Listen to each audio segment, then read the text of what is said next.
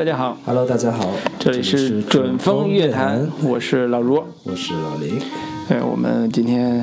在这个炎热的下午，跟大家聊点儿不一样的。是的，我们这次不打算聊电影，嗯打算聊电视剧，也打算聊网络剧，哎，这都被我们聊伤了，是吧？我们想做一期读书节目。对，啊我最我最近跟老卢都是共同订阅了这个高晓松老师的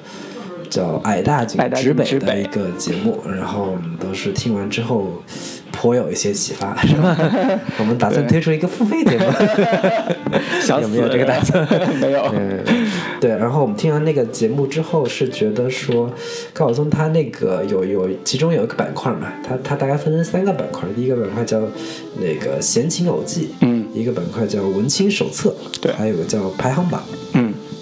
听完之后觉得那个排行榜还挺有意思的。高晓松做的那个就是他个人的一个排行榜，比如说他心目中呃十大美人十大美人，嗯，或者是他心目中吃过的那个。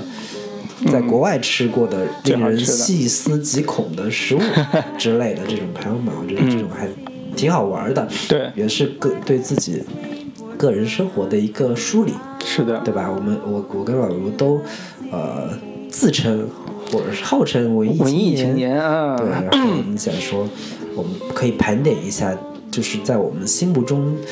对各自影响都比较大的一些作家，或者是他们的一些相关的作品。对，呃，可以看就是梳理一下我们各自一路走来嗯。是如何形成现在今天这样的一个阅读品味，以及形成我们现在这样的一个呃行美学趣味、嗯价值观、人生观这样的一个一些一些作品和一些作家。对，回顾我们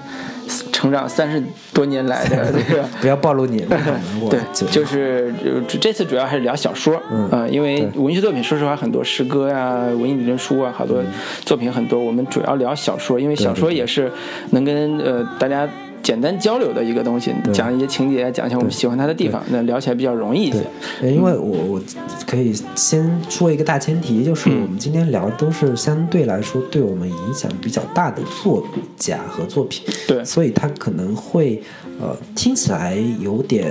呃怎么说，相对有点大众化，就是嗯，对，不不超出大家对对的这个认知，嗯，对不会说我特地去找一个什么特别生僻的？对，什么 东欧的某个小国的作家，嗯或者是什么拉美某个作家什么科塔萨尔啊，什么那种，对。对对对，略萨之类的这种拿出来装逼，我觉得还是诚实的，嗯就主要是对我们年轻时代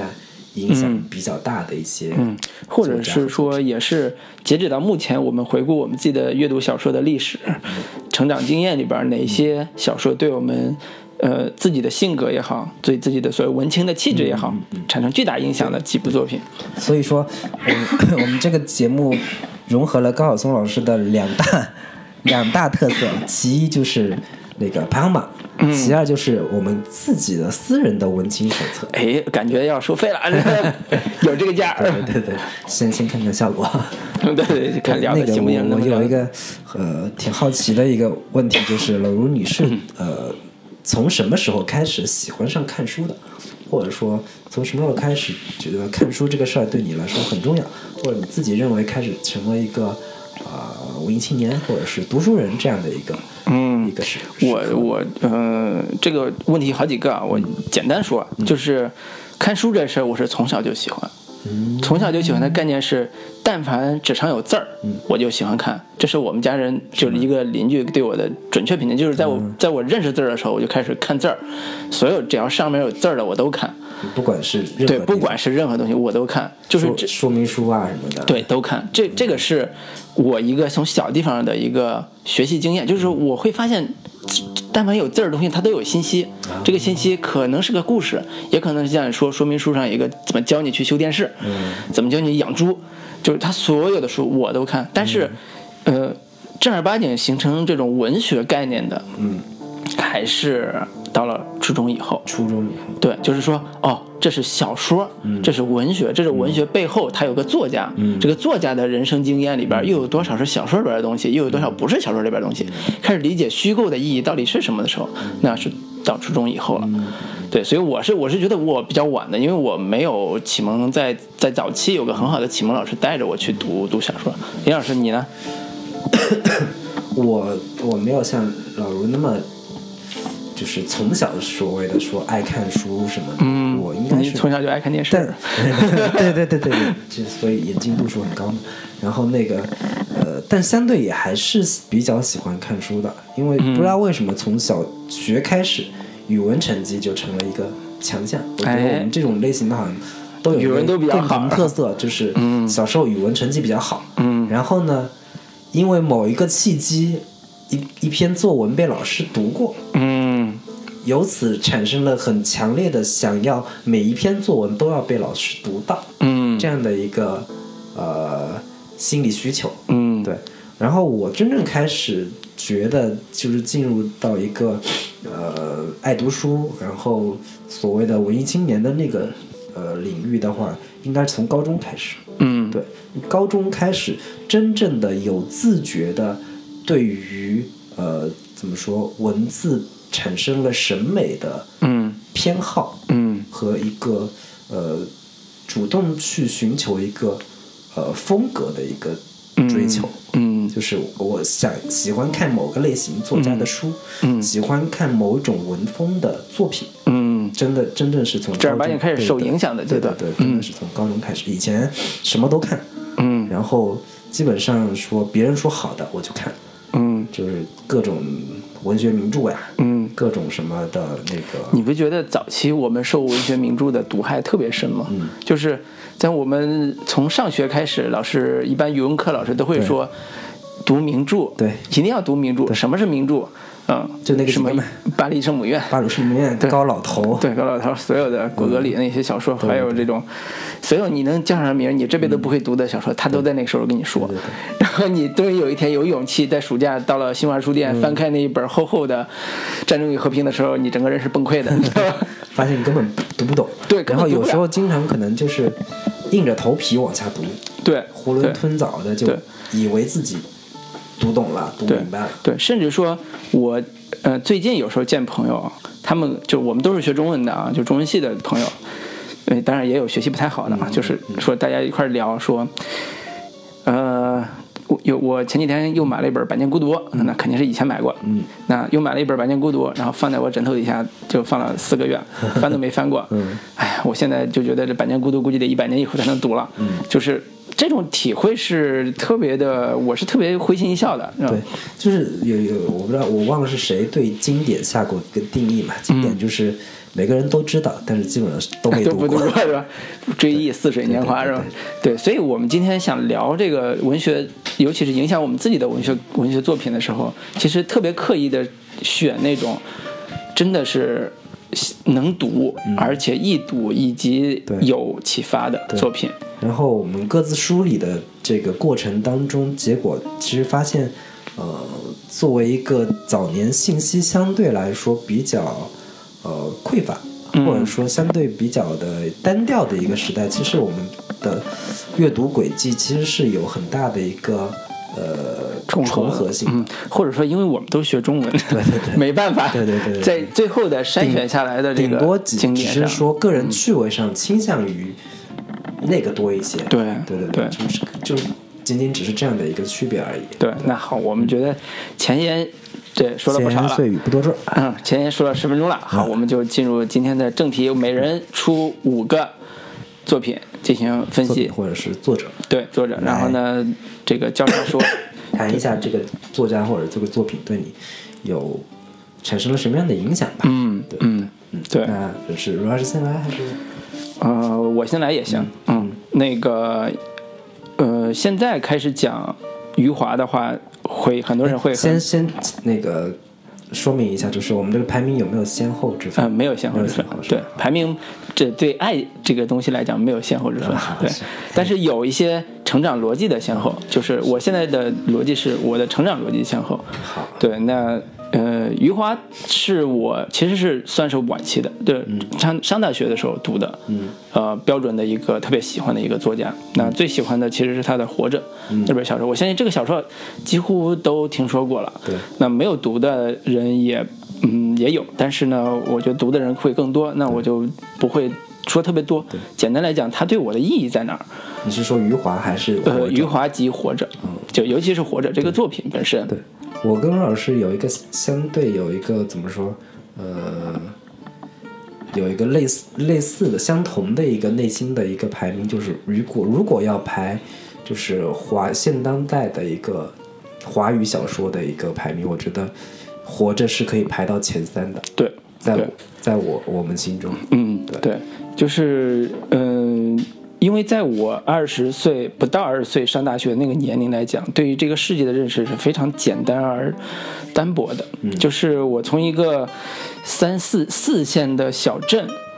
升上大学，就是四到五线的小镇升上大学，然后来到山沟里边另外一个大学，就是那时候接触世界也是极其的单调的。嗯，在学校里边只能读书，那读什么呢？读自己向往的或者自己能够理解这个世界的书。那么余华这本《活着》就是我对当下中国理解的有个钥匙，嗯，就是为什么中国现在是这个样子，是因为它过去是那个样子。那过去是什么样子，《活着》里边会讲得非常清楚。在改革开放的，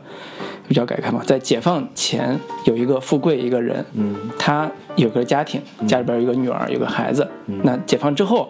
他们家经历了文化大革命，嗯。啊，经历了这个三反五反所有的这个斗争的故事，最后他们家人先后离去，嗯。只剩下孤零零的一个老头儿，他来给你讲他过去到底发生了什么事情。这个故事的震撼就是在于它的悲剧性之强，以及它叙事风格之冷静，这种交叉的这种风格带来的内心的强烈的震撼。嗯。如果简单从一个故事的角度来讲，你看这个故事完全没有任何压力，因为它讲的可能就是你的呃爷爷辈儿的那一代人的生活经历。嗯，但是作为一个现代人，现在这个世界的这个这个读者去读的时候，其实他的悲怆性，除了中国当年的那个时代之外，还有这个人作为一个中国人本身他经历的那种磨难，就是这种嗯强大的叙述的力量和丰富的这个情感，以及他冷静的。冷静到发指的这种叙述角度，是我在上文学这个所谓中文系这个过程中一个极大的这个体验，以及就像刚才讲，是我理解中国社会现在的一个钥匙，这种这种概念。，OK，嗯，其实我对于活着也是有比较怎么说比较深的感情，嗯，和比较深的印象的。你哭了吗？是，我就没有哭，嗯我没有哭，但是我印象很深刻。但是我在读的时候，我并没有把它当成一个现实主义的作品来读的。嗯我是呃，因为我看余华他创作的时代背景大概八十年代，嗯那个时期有很强烈的一个所谓的探讨民族性，嗯。探讨一个嗯寻根的一个对。一个一个风潮在，所以我我并没有把这个小说太过于当成一个现实主义的作品，它有很强的现实主义的印记在，嗯。但我更多还是把它当成一个带有很强烈的隐喻和象征性质的一个作品来读的。所以我看它里面很多的事件，它其实跟余华很多呃同类型的他自己的作品很相似，就是他会有一些夸张和放大的一个、嗯。一个呃方式在。嗯，他会在情节上会做对，呃刻意的安排。对。你，但是我当时受到震撼的原因就在于，我之前是读了伤痕文学作品的，嗯。读了那些改革开放之后对于文革的批判嗯。的、控诉的、反思的作品的，我当时对那种控诉是有厌恶感的。对，然后等我读到余华这个阶段写的《活着》的时候，我对他的视角以及他的表达方式是有带着极大的。叫什么认可感的？就是你这一代的人的故事跟我是没有关系的，你不要跟我控诉，我理解不了你的控诉的点，我只想看到当时到底发生了什么。所以余华这个这这个写法就是他试图用冷静的笔法去写当时到底发生什么，但是就像你说的，他用了很夸张的这种文学的表达方式。但 我看到他背后更多的是想要展现说，呃，中国人、中国的民众，嗯他们的一个精神状态，他提炼出来的就是“活着”两个两个字。嗯在活着之外，没有其他的更多的意义和价值了。嗯。对，这这是那个小说开头也是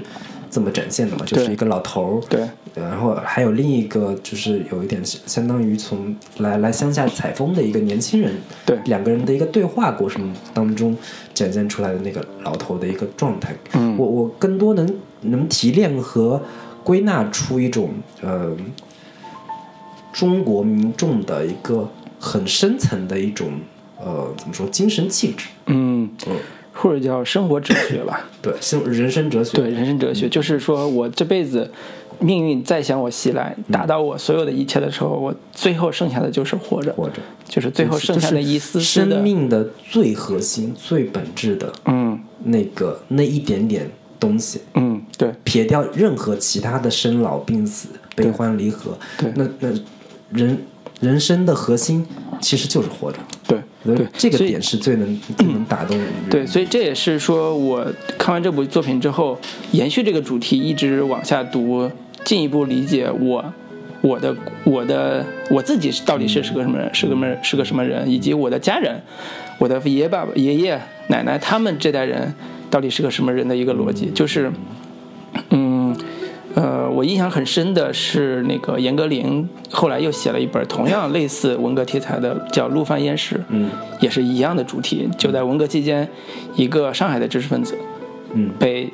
下放到甘肃的一个是农庄里边，那个农庄每年饿死几上上万人，嗯。他如何在那里边生存下来，以及为了看一眼女儿，千里迢迢回到上海去看一眼女儿的这种故事，很巧很巧，这个余华的这个作品和严歌苓的作品都被张艺谋改成了电影。对，余华的《活着》和严歌苓的《陆犯焉识》都被改成了电影，以及都是张艺谋导的。啊、当然，《陆犯焉识》改成了另外一个名字叫归来。叫《归来》，对他只讲了那个男主所以我们现在陆又焉识怎么去那个什么的。又开始讲到严歌苓了，是吗？又开始讲电影，没有，还是讲国民性的问题，对对对讲中国人到底是什么人。我觉得这个问题是可能我现在也没有办法一句话就能说清楚了，但是在这些文学作品里边，从余华到严歌苓都能看到中国人的影子，以及真实的中国人的根深蒂固的东西。嗯那现在就让你限你用一句话来最后总结一下你的嗯，余华跟活着。余华的《活着》，那简单来讲就是理解中国的一把钥匙，这是我在嗯呃青春期、青春时代吧，理解中国的一把钥匙。我我我认为的一个余华的活着的伟大之处，就是在于，呃，他有非常好的现实主现实主义的基础，嗯。同时又能在好看的，呃，有有强烈的戏剧冲突的情节之下，嗯。能让人读出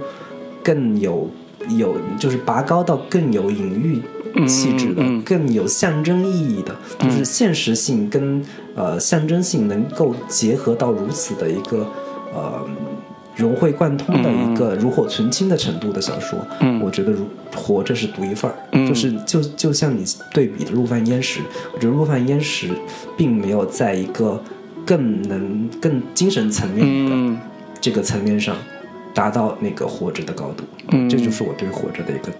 基本认识。嗯，好好，那我们就在余华这个 余华以及活着这个主题下，我们就聊到这里。是。那林老师，你推荐一个你喜欢的？呃，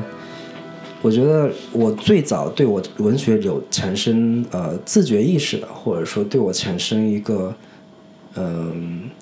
第一次开始觉得哦，原来我我开始喜欢上了一个作家，嗯，就是开始喜欢一个女人的那个兴奋感都是一样的，是吧？对对，比开始女人喜欢一个女人那个感觉之更早，其实，嗯对，就是苏童，就是苏童，就是你们浙江浙一带的他是江苏的，才子，嗯，对对对，然后那个余华其实也是浙江的，对，余华也是。哎呀，浙江还江浙还出人，哎呀，也不能多说啊。对，然后苏童，我是很早，应该是上初中的时候开始读的。嗯我之所以开始读苏童，是因为那会儿苏童其实在我对他有认识之前，他已经开始热了。嗯呃，我我我是在我的一个表哥家里看到的。嗯，那会儿作为你们当地的著名作家是吗？不是当地，不算当地，他其实是应该在全国范围内都有，都已已经有很大的知名度了。嗯。然后那会儿出了一套是我印象很深刻，是江苏文艺出版社嗯。出的一套那个苏童全集，嗯。我就随便拿了一本开始读，就一发不可收拾。嗯。那个，我我说一下苏童对我的一个很深刻的影响，就是他让我对于那个嗯某一种气质的文学产生了很强烈的兴趣，就是那种南方式的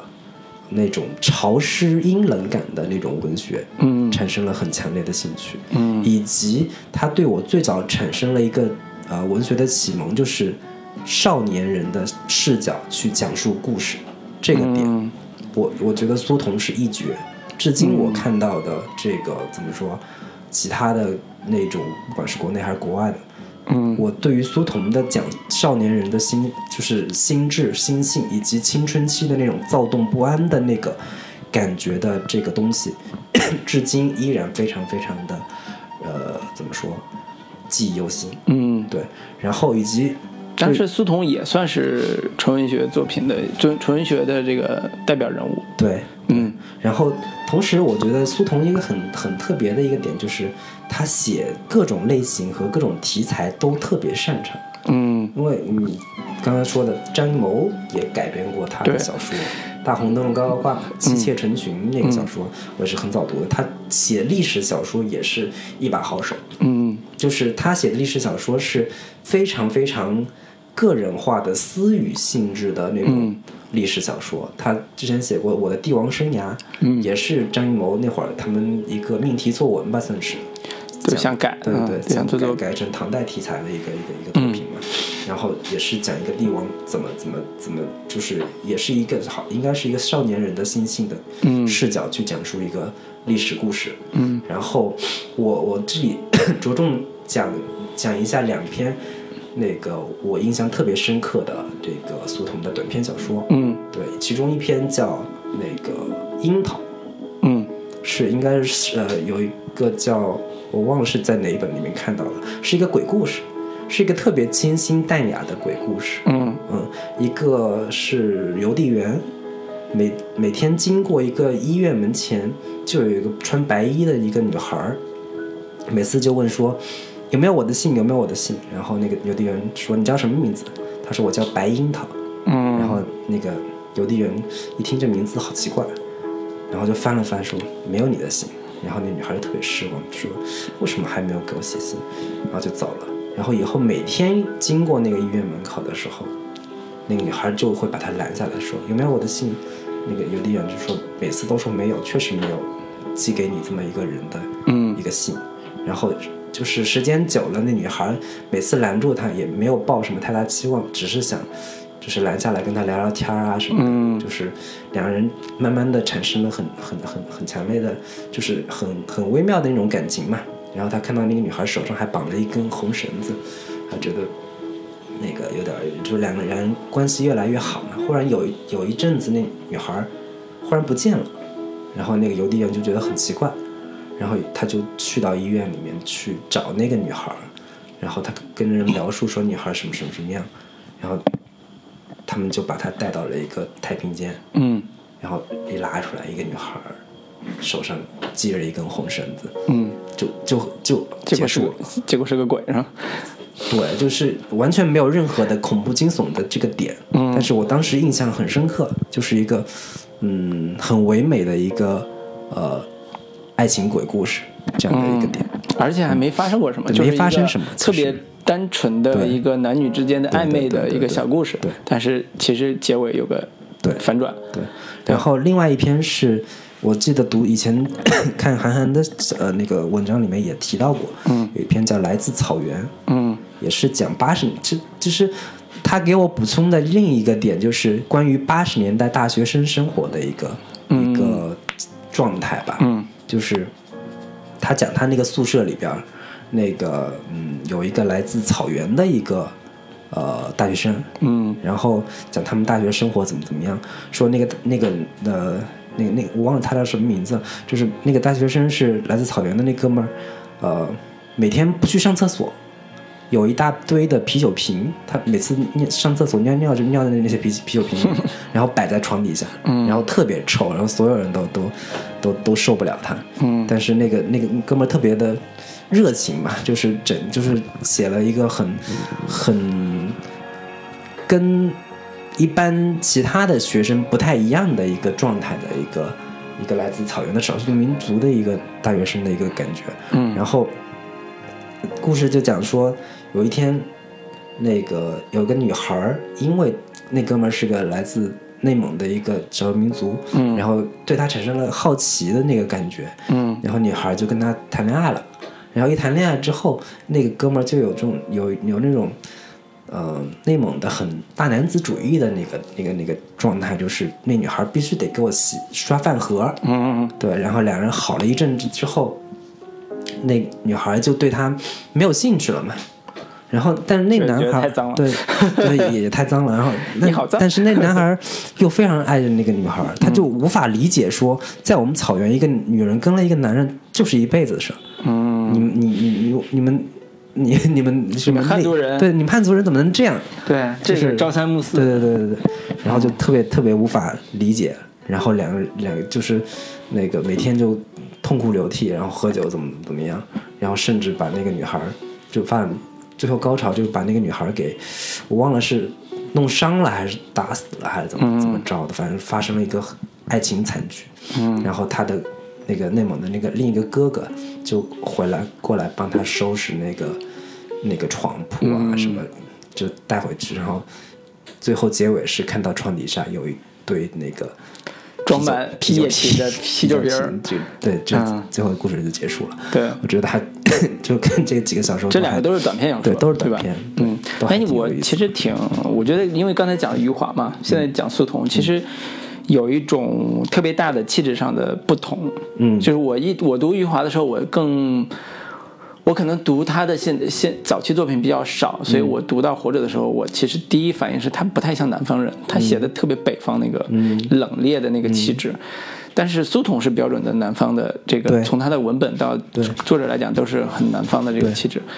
呃，我同时呢，刚才你也讲那个余华那个《活着》，它有一种现代主义、现代现代的这个叙事的这个、这个变化嘛，就是加了一些这种语言式的东西。但是苏童的小说里边，他是不是特别的细腻，在这个情感和事事情描述上，也就情节描述上，是。就像你刚才讲这两个故事一样，都是极其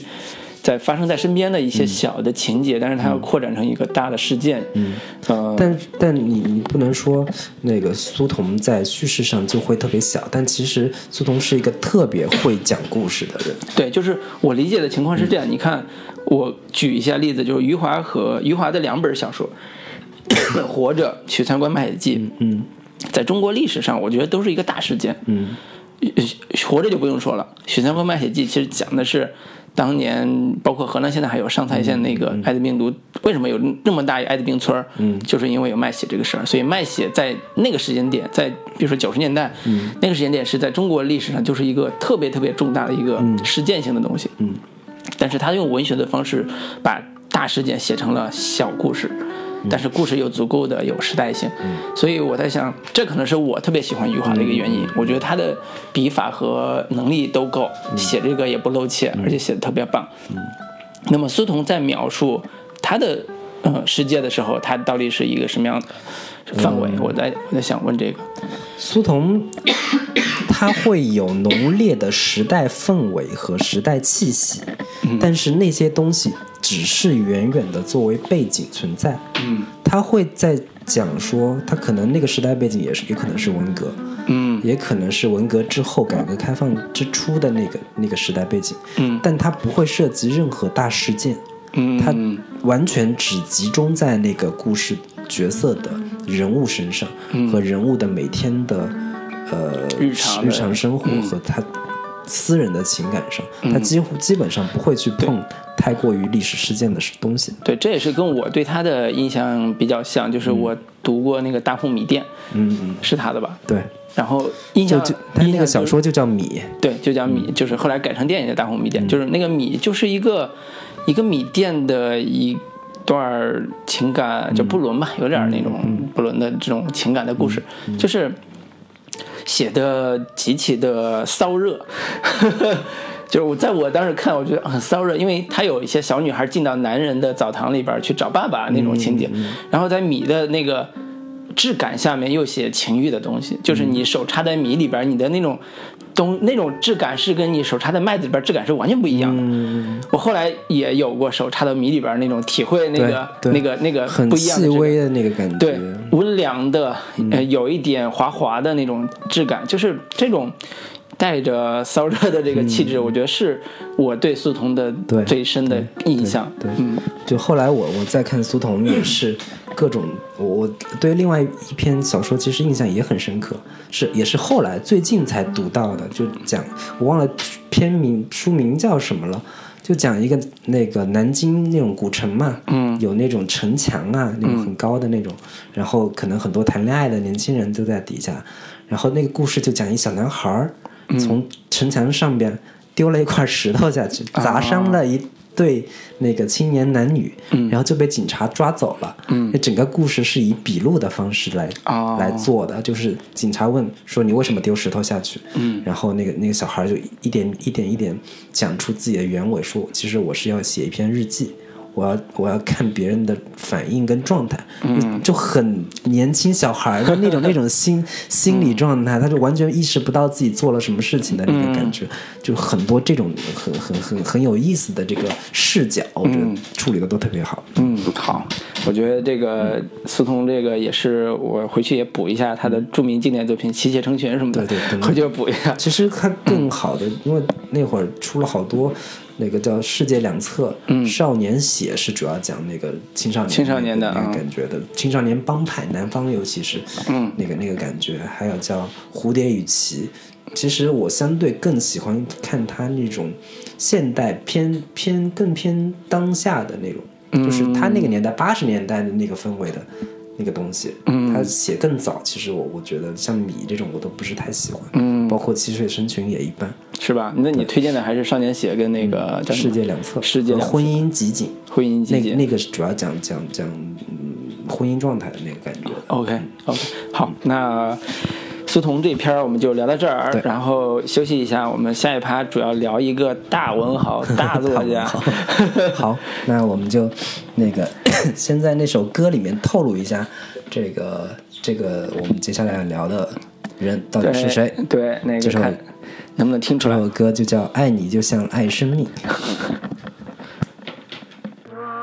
一生的黄金时代，细看过承诺的大多数，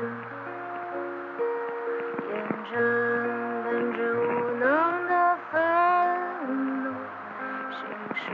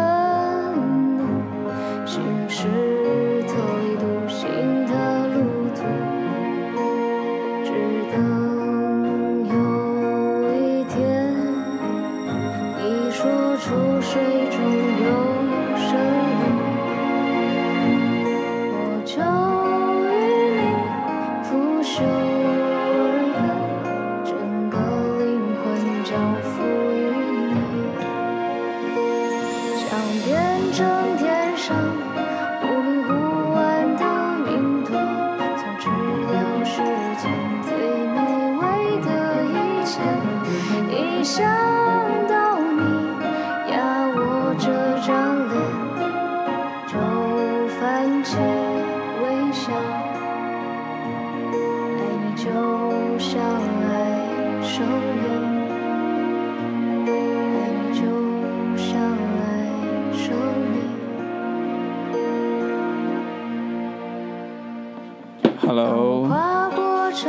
现在回来开始聊下一趴大文豪。嗯，本来我们之前在聊这个话题的时候，其实没有对过我们要聊聊谁。今天在聊之前，我们对了一下，发现有一个人是重叠的。重叠的，让我们一点都不意外。对，因为我们之前自己也私下里边聊过很多关于这个中国嗯现当代文学吧，一些一些自己喜欢的作家。那么这一位真的是绕不开的，作为我们正好跟我们的成长时代有紧密的有有有一个时间重重合吧，就是所以这肯定绕不开。这首歌呢中间也提到了他特别有名的一部作品，他一堆那个有名的作品，这个书名，嗯，那个歌名儿就是他的一个书信集嘛，爱你就像爱生命。嗯。然后他第一句叫“我一生的黄金时代”，嗯。然后细看过沉默的大多数，嗯，对，特立行走的路途，对，这，就这已经读出来了。对。这个人就是王小波。对对，这个我想起那个之前我我跟那个宁财神老师，嗯有一个对话，我说那个宁财神老师，你对你影响最深的、最大的作家是谁？嗯对，然后他想了一下说，毫无疑问王朔呀。对，然后他问我说，对你对你影响比较大的作家是谁？我想了半天，我只能想到是王小波。嗯。对，就是今天我们今天我们要主要聊的一个作家，我我我是想跟我们现在同一年龄的年轻人啊，就是没听说过王小波的人几乎不存在，因为在九十年代的时候，王小波是一个如雷贯耳的名字。嗯，在我们成长的九十年代成长的一个岁月里边，盗版书遍地的遍地都是的时候，必然会有一本是王小波的。就是应该是两千年左右了。对他九四年 去世的嘛，九九七年，九七年对，九七年去世的，然后差不多在那个时代就是两九十年代末到两千年初，嗯。那十年时间，盗版书横行的时候，王小波的书遍地都是。对。呃，你可以因为不同的书会喜欢上他，喜欢杂文的会爱上《沉默的大多数》，嗯。喜欢小说的人会爱上那个《黄金时代》，啊、喜欢呃情色小说的人也会爱上《黄金时代》。我应该是最早是从他小说开始接触、接触到王小波的，嗯。因为也是从各种嗯那个，尤其是韩寒的嗯。一个推荐，然后我开始关注到说王小波这个人，然后去书店找的时候，正好就看到了那个应该是花城出版社出的三本儿那个黄金时代。青铜时代和白银时代，嗯。然后印象很深刻的是，他每本书的封面，黄金时代就是金黄色的，然后青铜时代就是青铜色的，白银时代就是白银色的，然后白银白色的，对对对。那一套书我也有，但是装帧真的很差。对对对，啊、对，这 所以这个我读王小呃王小波其实是高中读他的《沉默的大多数》，嗯，然后也是因为韩寒，嗯。啊、就是韩寒杂文写的还那时候写的那种很犀利的文风嘛，然后就说王小波怎么着，从王小波学到了一个什么东西，然后就翻到了他那个《沉默大多数》，就是写杂文写的之通透啊，简直当时读了那个时候少年啊，就是。嗯，对于才子这个事儿是有向往的。嗯，韩寒当时是才子嘛，然后当他说王小波的时候，再看王小波的书，就觉得我操，这才是大才子，嗯，这才是真正的学贯中西的大才子。但是其实王小波最后并没有是成为一个大家期待中那种大学大学问家，嗯他不像张大春说，我早年写小说写的特别棒，后来成为一个学问。因为他写的那个，我我讲一下王小波的杂文对我的一个影响，嗯。就是他写的其实都是大白话，嗯。基本上都是很很简单、很通俗的那些道理，嗯，就是人不能无知，对，人得有趣，对。然后人不能犯傻，嗯然后那个什么，就是我印象很深刻。后来我我总结王小波对我的一个影响，就是我看了王小波之后，后来对于任何事情都会成都会有一个怀疑精神，嗯就是我不愿意在智力上去简单接受一些东西，对，不会太太过于去泛滥的去刻意的去迎合对对。对对，我觉得这个这个层面是他对我嗯最、最大的启蒙，就是一些常识性的东西。对，我的我的概念跟你很像，就是我最后如果总结的话，就是一句，就是用理性去反权威，嗯，就是用理性去愤怒，用理性去反权威，这是我从王小波的那个杂文和小说里边得到最大的收获。那那个，如果我们要聊王小波的小说对我们的影响，那你你它有什么样的一个嗯，我觉得最值得聊的其实是他的像《黄金时代》这一类的写，也是写现实的题材的小说，但是他写的法完全不一样。嗯，就是我呃在正儿八经读他的小说是在大学，那时候其实是一个自我解放的时代。嗯。没有人管了，你可以读任何小说，你可以看任何事情，但是当你内心里边还受着某一些局限或者格局压迫的时候，或者说压制压抑的时候，读王小波是一个自我释放的特别大的一个出口。嗯嗯嗯他的黄金时代就是我对性的最大的一个出口。我在大学是没谈过恋爱的，但是如果说有性压抑的话，那就是通过王小波来消解掉的。他的性有一种混不吝的直白和肮脏的纯真之间夹杂的这种混乱感，但是又特别的有。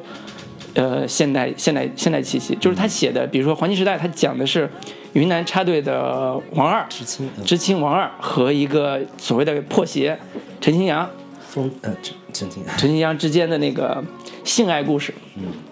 但是他并不是说我就是要写一个情色小说，他其实把他的性放在了那个时代背景下，放在了。风吹，就不叫风吹草低见牛羊，就是那个云南的那种山林之间一个小茅屋里边儿，然后有一片阳光洒进来，像云母一样盖在他们身上，然后他们的性又是那样的自我，又是那样的融洽，但是他们的性关系又是不不被认可的，是一种破鞋，是一种肮脏的，是一种他们自己都觉得有点，可能有点觉得嗯跟这个世界不相容的，但是只有他们自己和这个大地是相容的。所以这时候给我的震撼是极其强烈的，是我第一次意识到，性这个东西到底是一个看起来这么的单纯，这么呃，的或者叫它不再那么的神秘到你你你你无法的去理解，它是一种跟大地上任何一个事物相关，甚至跟风跟这个茅屋有关的一个自然的行为，然后自然的欲望，甚至里边陈清扬有一种态度，就是说。呃，我只有在那个时候，只有在做爱的时候，才是我真正的自己，就是那种气质。然后呢，呃，他们当然会被会抓住了，会被发现了。抓住之后，就让他们写材料嘛，所谓的写认悔书。呃，然后作者就写王二就我其实故事从王二讲的，王二就说多年之后我又遇到了陈清扬，然后说起当年的事情，陈清扬说。我给他们材料写了，写了那些所谓认罪材料让他们看了，但是我写的都是我们之间发生的所有的真实的事情和细节，他们一个个看的脸红耳赤，然后啊怎么怎么，然后他们就说你不要写成这样，你给你一份新的，你看看别人怎么写的，你写成这样。他说不，这就是我真实的自己，我就要这样写。对，然后这种对于性的用，我现在会觉得他是用性来做反叛，但是他又不是那么简单。对，然后那个我最早看，我后来在读那个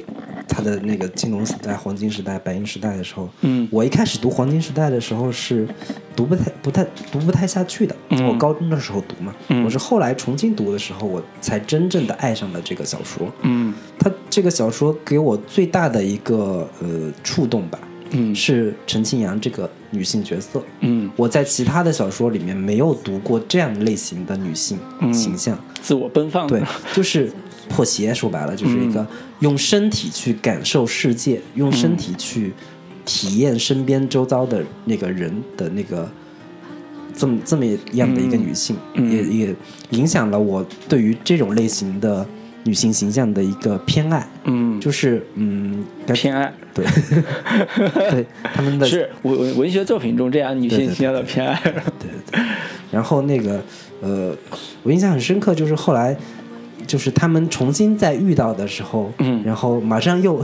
来了一把，来了一把，对对对，四十岁吧那时候，对四十来岁的时候，我那会儿我觉得哇，这一段真的是太太妙了，就是嗯。曾经有过那样的一段经历，到在了在多年之后重新再相遇的时候，还能够重温当年的那个感觉。嗯。他他没有说我我我事过境迁了，我们都成熟了，怎么怎么样了？嗯。他们还在还是保持着曾经的那那种纯真的感觉。嗯。我觉得这个特别有意思。是是，这个这个其实跟我后来的很多阅读体验都能挂上钩。就是为什么我会喜欢这么危险的一个刺激性的一个故事，但是又发生在那个背景下，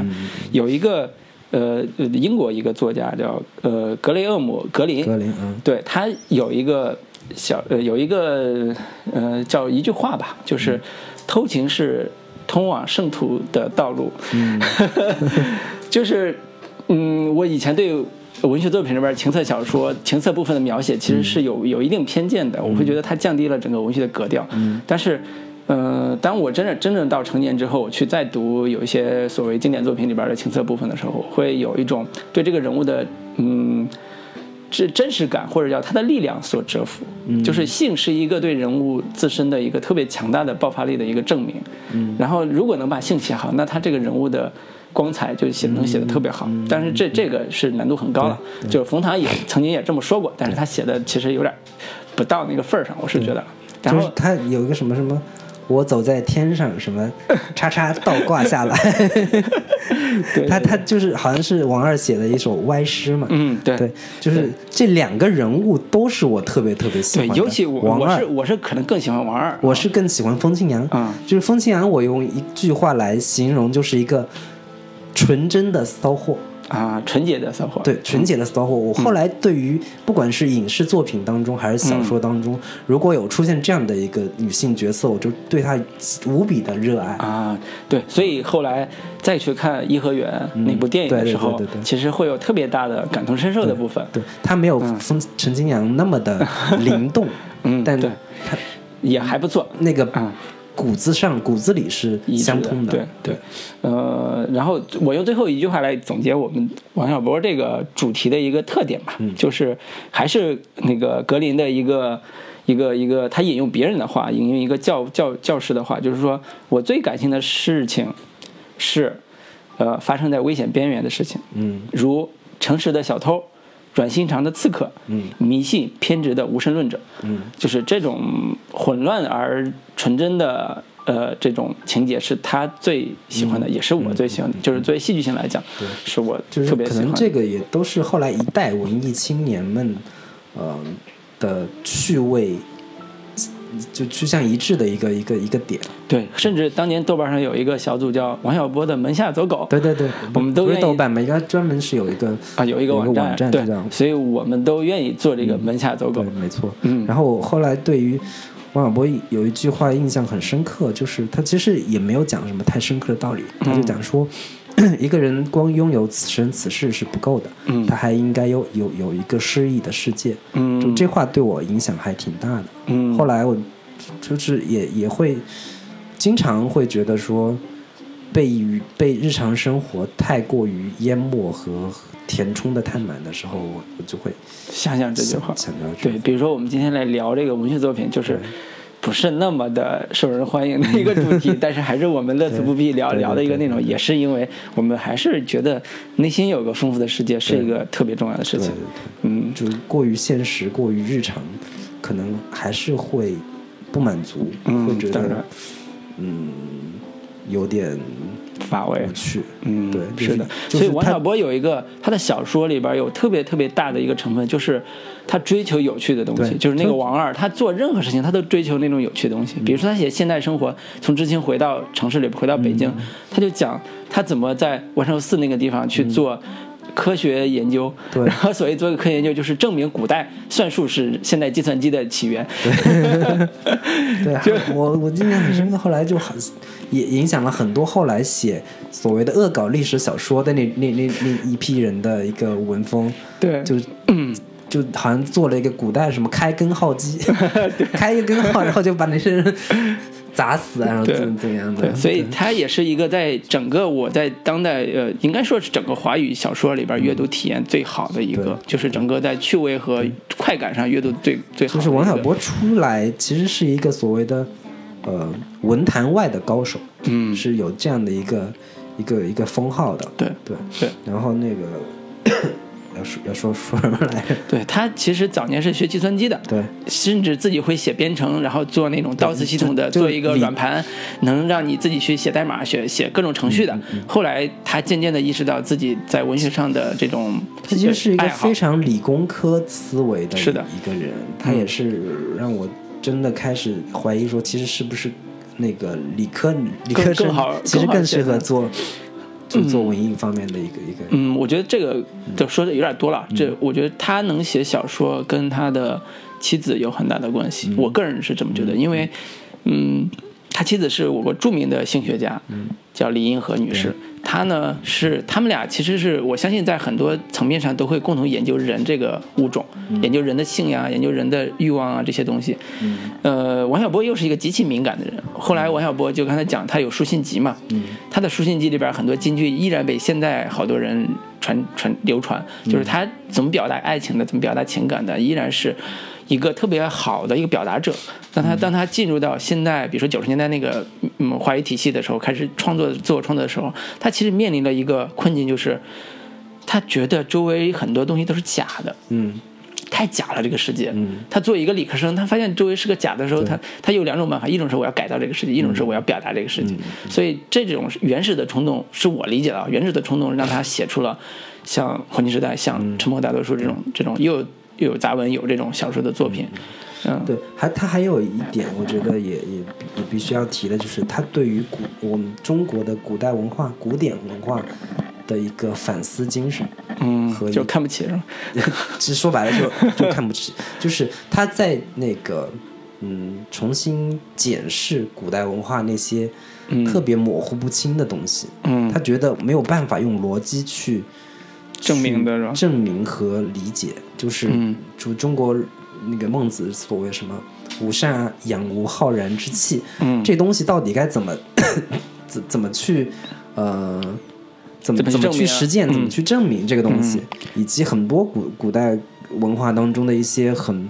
糟粕性的东西，或者是没有办法纳入到体系里面的东西，他会他会有很强烈的怀疑。嗯，所以这是王小波在小说写作里边也能体现出一个特色，就是他是以纯理科生的思维在写小说。嗯比如说，他除了塑造人物、表达情节之外，他经常会用一种逻辑学的反证法来证明某一个这东西有多荒谬？对某一个东西有多荒谬。比如说，王二不是人，有人骂他，他就开始证明逻辑体系分三步：第一，王二是什么？第二，人是什么？那王二是不是这个人？类似这种，就是他会用很精妙的这种比喻和逻辑逻辑的东西做修辞，做文学修辞，这是我从来没见过的一种表达方式。所以这里这个地方甚至影响了韩寒。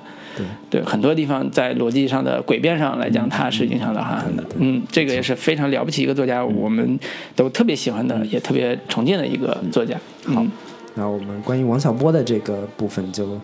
先聊到这里，对，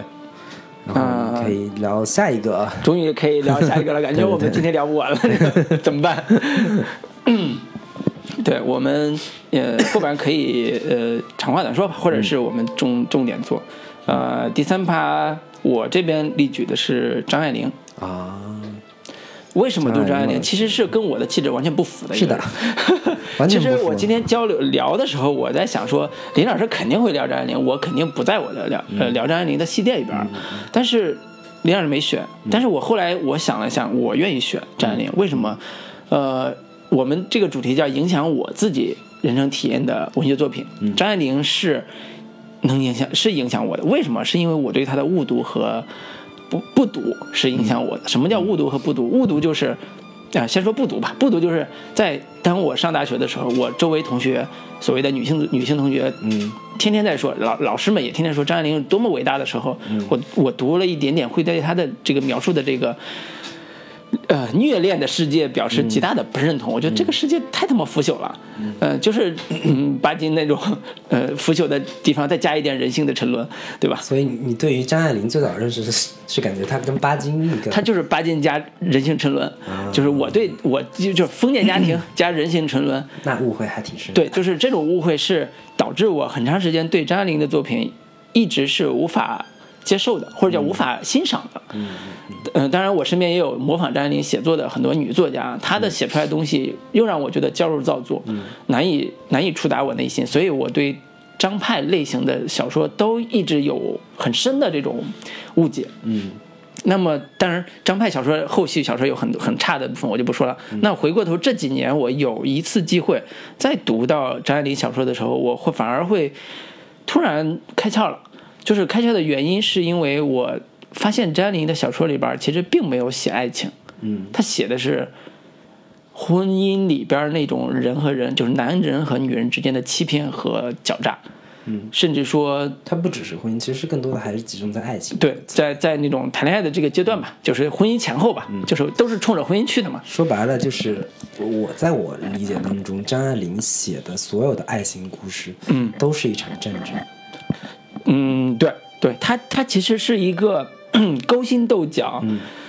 呃，讨价还价，嗯一种买卖之间买卖一样的这种情感的展现。对，就是这种是我在我早期没有心眼儿的这种 纯真少年心里边是完全看不懂的。它就是，它其实都不算爱情小说，它都不算爱情故事。嗯它着力要展现和剖析、挖掘出爱情当中的肮脏，嗯。爱情当中的欺骗、背叛和每个人人性当中的自私那个层面的东西，嗯，在爱情当中是如何展现的？对，但是他把最最最暗黑的东西全安在爱情的这个嗯载体里边，对。去呈现。对，所以这也是他特别好玩的一个地方，就是 我举一个例子，他的那个《倾城之恋》，嗯《倾城之恋》从名字上看，它就是一个爱情小说，嗯恋，爱情，倾城。什么叫倾城？就是《汉书》里边写过一个北方有佳人，对对一顾在倾城，二顾倾城国，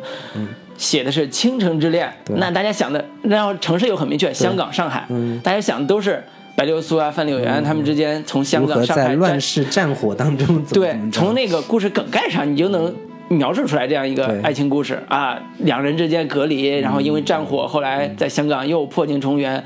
又在一起，重新就因为战火，在战火纷纷下又成双入对，结了婚，好像这是一个很通俗的恋爱婚姻小说，但是你读起来完全不是这个意思。嗯。他的他的内心的这种不是他怎么讲这范柳原和呃白流苏两人之间呃好上的，嗯。通过三个舞三支舞，两人之间的试探，嗯，那种文青之间的那种小小的这种这种在我看来，其实它都不算是文青之间的，嗯它其实是两个各自算计的，嗯。呃，对？我，我再说的清楚一点，为什么我说的要文青之间，是因为，呃，这俩人都是被呃这个家族所排斥的人，嗯就是他们有很强的被排斥感，以及他们有自己的所谓的生物钟、时钟。嗯他们俩人跳三支舞的时候，就在试探说你是不是我这一挂的。嗯他们这一挂还是那种不是特别的庸俗挂，嗯有点自己庸俗的劲儿，但是又有那种娇娇嗔的那种那种那种那种劲儿。然后试这试了三支之后，发现哦，你就是我这一挂的，然后我就要拿下你。那怎么拿下？他们之间有很多的小阴谋。小诡计以及人以及他们性格的极大的缺陷。嗯。那在写这个过程中，有夹杂着呃离乱，嗯。夹杂着太平洋战争，就是香港离沦陷，所以为什么叫倾城之恋？就是这个城市废掉了，堕落了，消亡了，但是他们的恋爱反而促进了他们恋爱的嗯。圆满，看起来是圆满的，是是是。就是悲伤的圆，快乐的结局，是。就是这样一个呃成年人的呃爱情故事，或者叫成年人的故事吧。嗯。所以我我我等我三十岁左右的时间，呃有了几次恋失败的恋爱之后，对婚姻破灭有一段时间对婚姻破灭的幻想，这个幻想破灭之后，再看他的小说，会觉得，哇，原来这才这就是人，这就是真实的人，真实的人的某一个层面。你我可能以前把人想的太简单了，或者把我自己也想的太简单了，我也没有那么好，对方也没有那么差，大家都是在这种未来的不确定的较量之中。存活的两个人而已，对，这这是我我我现在对张爱玲的误读和不读之后一一点小小的体会，当然跟呃张学已经红了十几年、二十年这个这个大历史背景比起来，是一个嗯九牛一毛的一个小解读，嗯呃，我对于张爱玲其实是我一直对她有一个呃阅读之前的呃怎么说太多的资讯和嗯和和就看过很多分析的文章啊对看过很多分析，然后看过、看过很多的对他的一个神话和赞誉，嗯之后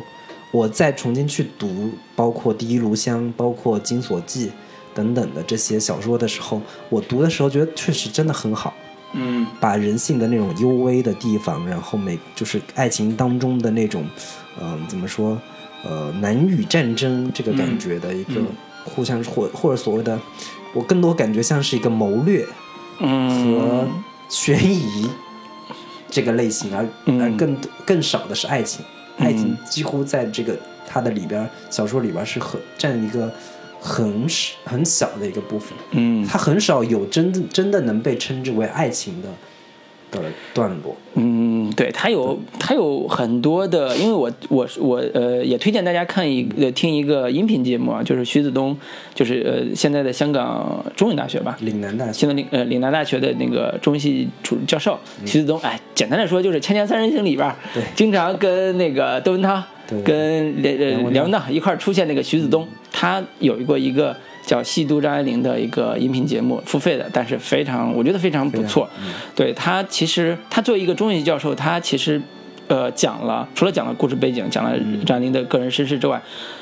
非常难得的是，他讲了很多张爱玲的文学手法以及文学艺术的这种对。啊、真正的魅力的所在。这个可能不是我能那个那么好简单讲出来的，但是他能够非常清晰的表达出来。这个对于我现在对于阅读文学作品也是特别有帮助的。对，然后我我说一下我张爱玲的作品当中，我印象最深刻的，嗯呃，其实不是什么那个像什么传奇啊，嗯小团圆啊对，小团圆 等等这些色戒，等等这些小说，其实是他的一本有点像游记式的嗯作品，嗯叫《异乡记》。嗯，那个那个，其实是我能看到更真实是。他在纽约写的吗？不是不是，是他在呃从我忘了是从上海嗯到温州去看胡兰成。啊，这一路就那段的，这一路发生的事情，其实是他的日记，相当于，嗯但只不过他是当做小说的那个、那个、那个文风来写的。嗯后来就是哦他他写的是秧歌吧，我记得是到、嗯。到美国之后写了很多什么关于土改啊，他在香港写的秧歌，后来在美国也写了对，就关于更更底层人群众劳苦大众。对劳苦大众的一个嗯。生活。其实很多人就想说张爱玲没有这方面的生活经验，她是怎么、嗯，怎么写的呢？嗯。然后后来在《异乡记》里边就得到了一个印证，他其实是在这一路当中是更多的看到嗯。底层民众的生活，嗯。比如说杀猪是怎么杀的，嗯这这种桥段，他在那个《异乡记》里面这就有一个很很清晰的描写。然后这一路其实是他的一个非常凄凉和绝望的一个过程，因为他心心心里已经是确认说张呃胡兰成因为我印象里边，他去找胡兰成，是因为胡兰成那时候跟一个小寡妇在一起了。对对对，啊。我忘了叫小小小小陈还是什么，对，就在那个地方就开始对，嗯。然后他他去找他，嗯。然后必就是这个结局已经是注定好了，是一场悲剧的过程。对。然后他这一路的一个心理过程和他在一路的所见所闻，嗯。就是还能看到他在原先的其他那些小小说，像《金锁记》里面的他的那个敏感的视角，嗯。他很很微、很细微、很独特的一个内、嗯。女女性视角的一个一个感受力，他眼睛所看到的东西，嗯。我觉得特别特别的，嗯，怎么说呢？就是能感受到张爱微，妙而对。悲悲凉的感觉。对 他不是他不再是他原先小说里边嗯。的那种有点超然世外的那个感觉。嗯我跟我我后来看张爱玲的那个那个这个人的时候，我会更多有有一种同情和呃感同身受的那个部分，或者更多站在她这样的一个女人。她为什么会后来到了 L A，到了美国之后深居简出？他想要逃离一切嗯华人世界的东西，不管是你们香港的媒体、台湾的媒体想要采访我，嗯我一旦知道了，我马上就搬家。我不想，我哪怕是过得再苦，我也不想跟你们有任何的联系。嗯就是他，他整个一生其实是我觉得有点悲凉的感觉的。嗯所以从大家从以前我们就前几年正好也他的那个呃胡兰成出了一本儿。呃不是胡兰成出了一本儿，就是有一本胡兰成的书在国内出，好像叫吴吴什么，呃，忘了那个名字了，嗯就是也会写到那个张爱玲嘛，大家又重新把张爱玲的绯闻给翻了一下，嗯就是说当年她跟胡兰成到底怎么回事儿啊，类似这种，又开始聊了一下。呃，但是总体上，大家对张爱玲的整个情感，就是她真人作家这情感上，是普遍是觉得她不是很幸福的。嗯，呃，即便到了晚年，大家也都会很匪夷所思。包括像徐子东就说，她晚年嫁给了一个在美国特别老的是一个德国人，对，然后特别老的一个作家，叫赖雅，对赖雅那个作家，就是说他有身上也有病啊，然后他又他甚至还堕过胎。嗯，对对对，就是觉得他整个人生的婚姻和家庭都不是很幸福，但是呢，他又是大户人家的这个，对，女子是那个忘了是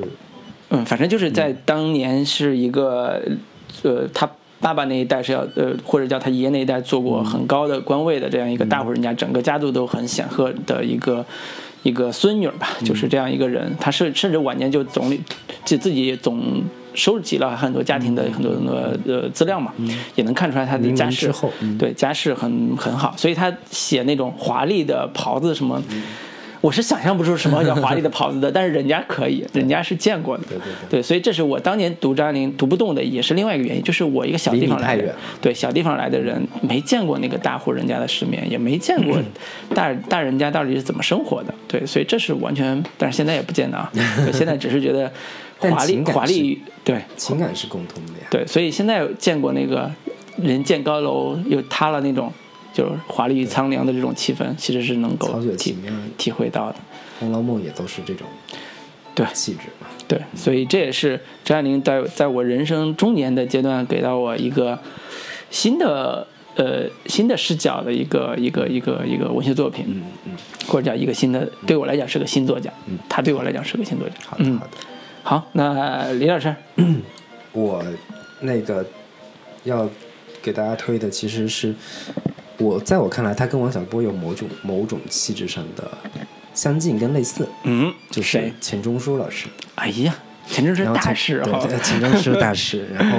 他那个呃，其实说白了，他写的像《管锥编》啊，嗯像什么其他的什么宋诗宋宋诗选注啊这些嗯太过于学术性的东西，也看不太懂。嗯，完全看不懂，应该说是，然后那个，其实说钱钟书最影响力最大的，或者是大家都知道的，其实就是《围城》嘛。嗯对，然后《围城》是属于我基本上每年都会读一遍的一个小说。嗯我我早年间其实仅仅只是觉得它好玩儿，嗯它的那个文风很有意思，很犀利，很幽默，嗯很好玩儿，整个故事也那个很有趣，嗯仅此而已。嗯我后来在读那个《围城》的时候，我会越来越觉得有一种很强烈的代入感，啊，尤其是对于方鸿渐这样的一个角色，嗯，懦弱的这个、这个读知识分子，知识分子这样的一个、一个一个一个人设。嗯啊，对，就是嗯，《围城》给我有两个部分的，我拆解开来有两个部分的一个影响和感受，就是首先是关于知识分子这个角色的设定，嗯就是方鸿渐这样的一个人。呃，看似读过很多书，然后有时候也挺能说会道的，有点小聪明，然后，但是他毕竟还是个读书人，他其实是一个行动力很弱，嗯然后有很多的这种这个小巧思，也算有点才华，但没有大才华。嗯，就是用那个小说中的一句话来形容，就是那个他们跟那个方鸿渐跟赵新梅跟一群人，他们去三闾大学的那个路上，然后马上就到了，然后那个。经过了一路两个人相伴，然后他那个方鸿渐就问赵新梅说：“你觉得我这人怎么样？”然后那个赵新梅就说：“嗯，你这人不讨厌，但是全无用处。就是”啊就是就是这么一个对于这个方鸿渐精准的评价，精准的一个评点。嗯。对，就是以及关于所谓的知识分子，所谓的一个怎么说劣根性也好，嗯以及他们真的是无能为力对很多事情，嗯。因为读了太多书或者是受了太多的一个知识的影响之后，必然会形成的某一种人格，嗯，并且他们对于这种人格是自己是没有太大的呃还手之力的，嗯。或者是没有没有太能够反抗的一种一种力量。嗯对，我觉得这这这是其中一点。嗯嗯，其次是它后面其实是一个婚姻家庭的小说，嗯，就就怎么结婚的事儿，对他结他他跟他其实就整个故事其实是讲说爱情对于一个知识分子是如何产生影响的。嗯对，最早 他跟那个呃鲍小姐，嗯，那是这个最很开头的，对，最开头，嗯。然后是跟那个呃忘了那个那个叫什么叫什么名字来着，一个一个一个也也是一个所谓的才女，嗯，然后她跟苏小姐是吧？呃苏文纨，苏文纨对嗯。苏文纨，然后的一个纠葛，她跟嗯。赵新梅怎么去抢苏文纨，嗯。然后再跟那个唐晓芙，嗯就是唐晓芙是这个小说里面最深的啊最灵动、最可爱、最就是他特别喜欢唐晓对芙嗯。理对理想中的一个女子唐对晓芙这样就是的一个角色，知识分子特别喜欢那种啊清灵一般的女子，就是没有受到这个知识污染的这个对对对女子，对，呃然后世俗的可爱，对，然后又很纯真，对。然后又又又很聪明，对，对，又很灵动这样的一个一个气质，我相信所有的所谓的文艺青年们都会喜欢唐晓芙这样的一个，没有酸腐气，也对。没有任何的这种对对对对对。矫揉造作的成分的一个女子。然后她跟唐晓芙最终没有成之后，去到三女大学，一路上有一个 呃介于唐晓芙跟那个苏文纨之间的一个女人，嗯，就是各方面又没有那个苏文纨的这种世故嗯。世俗那个层面，又没有达达不到那个唐晓芙这种清灵又美好的那个那个那个那个人物形象，就是孙柔孙柔嘉这样的一个角色，嗯各方面都平平，但也还不错。嗯他就跟这样的一个女人结婚了。这样一个女人结婚之后，后面就是各种的呃，怎么说一地婚后生。活的呃无对对对奈啊、对琐碎啊，就这个、这个部分也是对我呃对你印象还是深 很深深的。对对对所以这个《围城》是呃，大家都会借用，就没看过小说的人一定会听过那句话嗯，啊、就就是城里的人想出去，城外的人想进来。对，就是这个对婚姻的一个精妙的比喻，就是在呃，我对钱钟书的早期作品，就不是早期作品，就看了《人鬼兽》啊什么之类的那些作品，写在人生边上。对，但是最喜欢的还是《还有一本》。叫《写在人生边上的边上》。对，对，那个杨健老师有时候也会写好文章。对，就是 那个呃，《围城》是一个对知识分子的一个呃虚伪的讽刺，所以但凡自己觉得自己是个知识分子，自己觉得自己读过书的人，看里边那个讽刺的时候，都会流一身汗。这是我看的时候最大的感受，就是就是 我我我我看那个钱钟书的时候，嗯。我有一个很有就是很好玩的联想，就是我总是会想到伍迪·艾伦，啊，就是关于讽刺的这个辛辣感，就是越是知识分子，就越知道知识分子的那种臭毛病。对臭毛病，他们的缺点，他们的缺陷，然后黑起来越会毫不留情面对，越精准。对对，但是我我觉得呃，那个《围城》里边有很多大家津津乐道的呃元素吧，嗯。呃，比如说他的比喻，嗯。啊、真理是赤裸裸的，对，那包小姐是半个真理，局部的真理。局部的真理，对，然后然后还有像什么，就是 老实人的刻薄，就像米饭里的沙子，嗯，总是给人不经意的刺痛之类的这种。对对，他会用很多很好的比喻来，还有像那种后来那个很多人在用说，那个说讲中文的时候夹夹英文嘛，嗯就是我忘了他他怎么怎么怎么说的，就就类似于什么什么。就就讽刺那些嗯爱、爱爱在中文里面夹英文的那种那种、嗯那种人，嗯是是，我觉得他呃，所以我会觉得他整个的呃文学性是挺高的，嗯，就是他比一般的那种，当然那个时代四十年代那个作家会更看重说我怎么能够。因为他是从英国英国文学学出来的嘛，就学了很多的所谓修辞上的花样，然后在他的小说里边去体现出来。呃，读的时候会有一点惊，呃，有时候会很惊艳，很精妙感。嗯，但是呢，我现在会反倒觉得，呃，钱钟书的这个《围城》，他的这个呃表达上还是不是那么的好。嗯嗯、为什么呢？就是嗯呃，按理说一个学贯中西的大作家，他在甚至在讽刺也好，在这种描述这个这个三里大学这一群人的时候也好，因为他三里大学跟他的背景跟钱钟书作者背景有一点关系，就是他当年是有机会到西南联大去教书的，后来因为他爸爸的原因，觉得你不应该去那么远，你应该回家，然后他就去了一个所谓的专科学校吧，去那儿教了几年书。这个跟他的背景有关系。那么我会，我会，我现在会觉得，呃，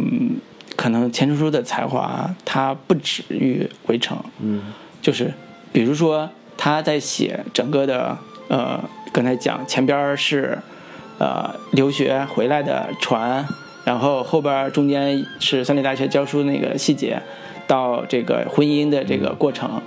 呃，会觉得他还是在讲一个比较呃通俗的一个故事，而且这种通俗故事里边儿，他用的手法其实都不是从国内学来的嘛，都是从国外的文学作品上学来的。跟你说跟张丽张爱玲比，嗯。呃，他在某些这个呃语言上，嗯，跟去表达手法上，嗯，我觉得是有不足的地方。的。呃，我其实一直没有把钱钟书当成一个小说家，嗯他也不是一个小说家特别小说家思维的人，嗯他是一个嗯，我觉得用用一个那个形容来说，就是刺猬型的人，嗯。就是他会这边扎一点，那边扎一点。嗯，然后他并没有把写小说这个事情很当成一回事，对，就当成他的对自己的一个职业啊，他一生志业，他他足够聪明，说白了嗯。就是他足够聪明，他知道呃怎么写小说，他知道怎么写小说好玩儿，嗯。他心目中有意思的东西，他都会放在一个小说这个载体里边儿，嗯。然后最核心的、最关键的，他是想要写他那些好玩的句子，嗯。写写那些好玩的比喻，嗯。至于说怎么叙事，如何结构，怎么怎么怎么完圆润，怎么怎么通达，这个东西我觉得并没有在他非常非常，嗯、很很深层的考虑里。嗯，是的，所以这也是跟《围城》这个书的一个但我觉得这个不重要。对，我就举个例子是说，呃，我想说的是说，嗯，你《围城》当时刚出来的时候，四十年代末，嗯，呃，是当时有一波小浪潮，就是大家觉得哎写的还不错，嗯啊，经过改革开放啊什么，就经过文革啊什么，中间这段全都是销声匿迹的，在呃应该是在八十年代80年代，它正儿八经火也不是从大陆先开始火的，先从海外开始火的。它的英文版在比如说英国啊、美国啊这个时候开始火了，就是大家发现说，哎，有个英国作有个有个中国作家的这个小说写的还不错，然后又被又被通过译介这种形式，大家读到那些评论说啊，原来国内也有一这个钱钟书老先生写的这个书还不错，然后这后来拍了电视剧。对，后来又拍了陈道明演的那个电视剧，才开始正儿八经的大火，成为国内的一个在婚姻这个层面上 一个很重要的一部代表性的一个 比喻《围城》，所以整个感觉他是一个，就像你说的非常聪明，然后呢，他留下来的东西就是，呃。那些精妙的东西，精妙的比喻吧，准确来说是精妙的比喻。比如说我们现在都能记得，都是那些好比喻，这就是在文学修辞上是有表达力的。嗯，但我依旧还是觉得这个故事也很好 玩。对对你他们他这们这一路的这个所谓的旅行文学的那个那嗯个那个那个层面，嗯，我觉得写的还是很有意思的。对对对，我觉得这个呃，前书我们就先聊聊到这里了聊到。这里啊。嗯，那我们是今天就结了呢，还是接着聊？呃，我觉得要不我们还是聊完吧。嗯，好，这个因为时间也比较紧嘛，我们抓紧时间把后边的人也推荐一下。嗯，好对的。，呃我呃，们就先给大家带来一首，呃，莫西子诗的《彷徨》，一会儿再回来。好的。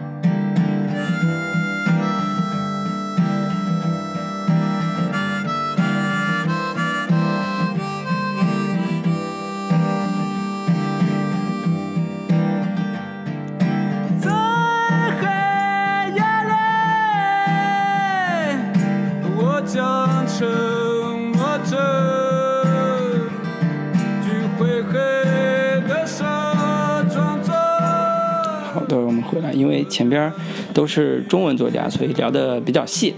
嗯、其实接下来我们要聊一些西方作家，本来应该会聊得更细，但是没时间。我们觉得啊、如果呃我们这次聊的还可以的话，我我觉得我们可以考虑在定期的做一些针对性的文学作品的解读，比如说某一部作品，对对对，嗯，某一部小说，这样的话会更从容一些吧。嗯，就是正好这次也是练兵嘛。接下来，对，接下来那个卢老师要推荐哪个作者呢？呃，我应该是我这两年最最喜欢的一个外国文学作家，也是如雷贯耳的一个大作家，嗯他就是海明威。哦，嗯不是唱歌那个海明威啊，大家唱歌哪个海明威？唱歌唱歌有一个海明威啊，谁啊？就是孤独单孤单的北半球啊，啊，是吗？你你不知道？并很火的好吗？应该不是啊，那那那，对对，还看来是前几年很火，前些年火，十年前啊，海明威。呃，为什么读海明威呢？我觉得这个我有有时候跟大家呃简单分享的时候，好多人都不理解，说有什么可读的？对，《刀人与海》没读过吗？读过，过对吧？有什么可读呢？有什么可说的呢？嗯，但是我其实有一个特别大的感受，是我，呃，我喜欢文学的一个特别特别重要的原因是，我想看到这个世界。当时是那个那个读文学的一个逻辑，就是我想看不一样的世界。但是当我读到了足够多的作品之后，我对文学本身有一种怀疑，就是他还能写什么，以及他怎么去写这个世界。对尤其读了什么后现代作品之后，那些冲击之后，呃，乏味的东西已经过去了，我已经不看了。然后先更先锋的东西我也不看了，那我还能看什么？我最喜欢的东西是什么的时候，我重新又看到了海明威的作品，就是呃，别了武器啊，太阳照常升起啊。以及他的所谓的嗯大呃大河的这个这个记录，就是他当年写的散文，就讲他们家乡的那种河山河钓鱼的故故事啊什么之类的。我我我那个时候就是应该是前两年了，就我那个时候特别明显的感受到，我对文学本身的热爱在于他在讲故事的时候那种精准和分寸感。嗯。这个是我呃成年之后，以及或者叫现在品味固定之后的一种特别重要的对我对文学作品的一个一个一个叫什么？呃一个一个认知吧，就是我喜欢看这类作品，我不喜欢看教师造作的，我也不喜欢看煽情的了，我也不喜欢看那种呃对世界有特别批判的控诉的作品了，我更喜欢看嗯。精准而有分寸感的去看待这个世界，描述这个世界。那么海明威就是这样一个作家，他在我我几乎每次每年都会重读的，就是那个《永别了武器》，就是那个《战地春梦》，就是翻译过来叫《战地春梦》，这名字很俗了，但是他写的是一个就是青春的海明威写出来的关于战争和爱情的一个小说。呃，在里边我读到了，呃，大家印象里边那些海明威的刻板印象不具备的柔软和敏感，以及他在爱情上所面临的那种彷徨和像所有青年人遇到的那种彷徨和困困困惑以及放荡，都有。这种是在我呃青年时代末期读到之后极为震撼的，就是我忽视了一个伟大作品它的源头，我忽视了一个伟大作品它在成型之初对世界探索的那种勇猛勇猛的气息和和呃贪恋的这种气息，所以这是呃我我对海明威整体作品的一个特别大的，几乎重读了他所有作品，然后呢最喜欢的其实就是呃刚才说的《战地春梦》，不是他最成熟的，但是是我最喜欢的，就讲了一个有点小痞的气息的一个。小军官是个美国人，跑到意大利战场上，嗯。一战的时候，嗯。去做一个救护车的一个那个那个呃呃后在相当于是在后防线上去救治伤员的一个一个司机吧，这类似这种角色，爱上了一个英国来的女护士，这个女护士刚刚死去了她的未婚夫，然后他就去调戏人家。然后说：“哎呀，小姑娘你挺好的，就跟现在所有的年轻小伙子调情一样的。”但是那小姑娘说：“我我不想跟你聊什么，因为我的丈我的未婚妻未未婚夫刚刚去世。”然后他就立马这个就有一点，呃，怎么说也不是或或转呃就是转正啊什么之类的那种心地善良这种表表达，而是说，那你给我讲讲他的故事什么的。他说我也不愿意讲。然后那，小姑娘就说：“我现在只是后悔我没有把我最珍贵的东西给他。他他上来战场之前，他上战场之之前，然后这段感情就从这个地方开始。那么他同时又极重的写了一些意象的东西，比如说，在他们的旁边的一个山里边，总会出现隆隆的炮声和闪闪电的那个闪光。嗯，然后当他从呃医院就是陆军陆军医院的这个这个呃地方回到自己住所的时候，他远远望过去就是那个炮声和闪光的地方，在那打着仗，然后他们自己在这儿谈着恋爱，所有所有这些细节都是通过海明威所谓的冰山理论的那种文学手法去写的，比如说。呃，用极简的几句话去描述他们所在的那个场合，比如说河边有一个白石子，白石子底下是呃沉的沉的很很深，河水很急，然后他经常用的一个英文词叫 and，用 and 去连接几个重要的呃名词，或者是呃一些甚至超出语法的、超出英文语法的一些一些词汇，呃。用国外的很多评论家的说法是说，海明威所有作品小孩就能读，没有任何的难度。对，嗯，但是就是海明威其实他有一套自己的一个写作理论嘛，嗯。原先的所谓的冰山理论，嗯。然后以及他的一个极简主义的一个写法，就是他的小说尽量不出现形容词，嗯，只有名词和动词，对。最直接的一个行动者和呃，就是那个行动的客体等等这这些理论，其实这这种是一个后来很多的一个所谓的就是写作班，是的。写作班这种受嗯。教育就是教教学方式，也都是要遵循海明威的这套。这个写作理论跟写作方式，对。就是尽量不要出现太多形容词，尽量不不要有太多这个呃故事之外的一个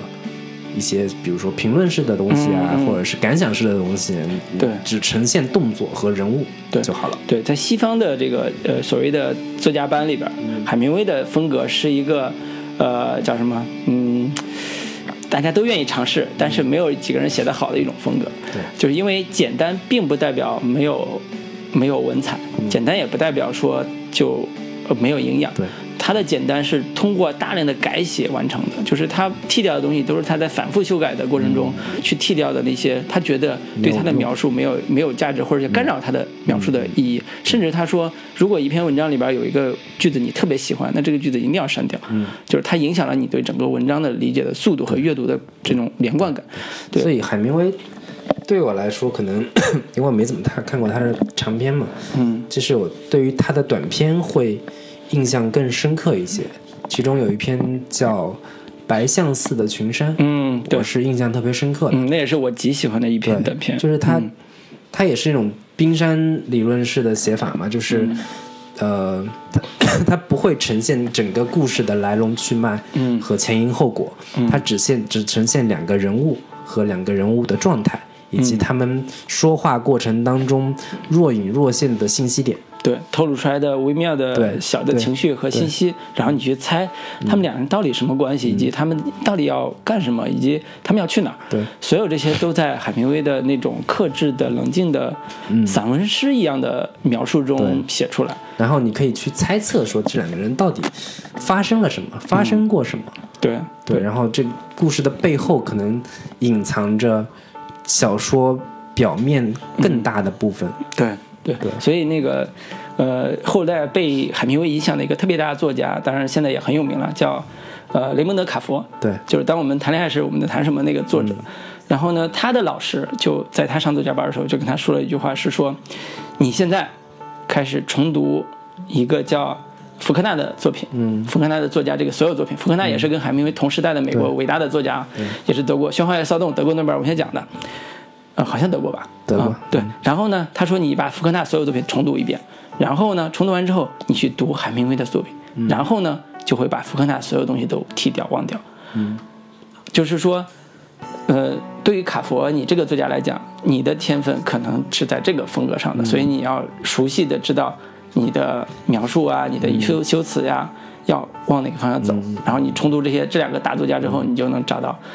有一个东西完全替掉另外一个东西的这种这种这种效果。对这是他的一个对他的文风的一个对对理解和表达。这个也是跟我们 年纪有关系，就是我现在越来越觉得简约简洁的东西是、嗯是呃很难的东西。对，很难。对，然后我我现在是觉得删东西是比添东西更难的一个事情。是我就就我我修改改剧本也好，改其他的文章也好，就是嗯怎么样删的恰到好处，对，把那些多余的信息量给去掉，嗯并且留出留出足够的想象空间。嗯，就是删掉之后比有更棒，这个是非常非常考验功力的。是是是，我我觉得好多现在我们都成年了嘛，有时候看别人写的东西的时候，会有一种小学生作文的即视感。嗯，呃，我觉得很大一部分原因不是好多人会觉得这是我的呃修辞不够，就是这是我的文学修辞不够。比如说我要多用一些比喻啊，多用一些什么夸张的手法，多用排比什么，其实不是，是因为你的不加修饰的情感和泛滥的这种情绪带来的。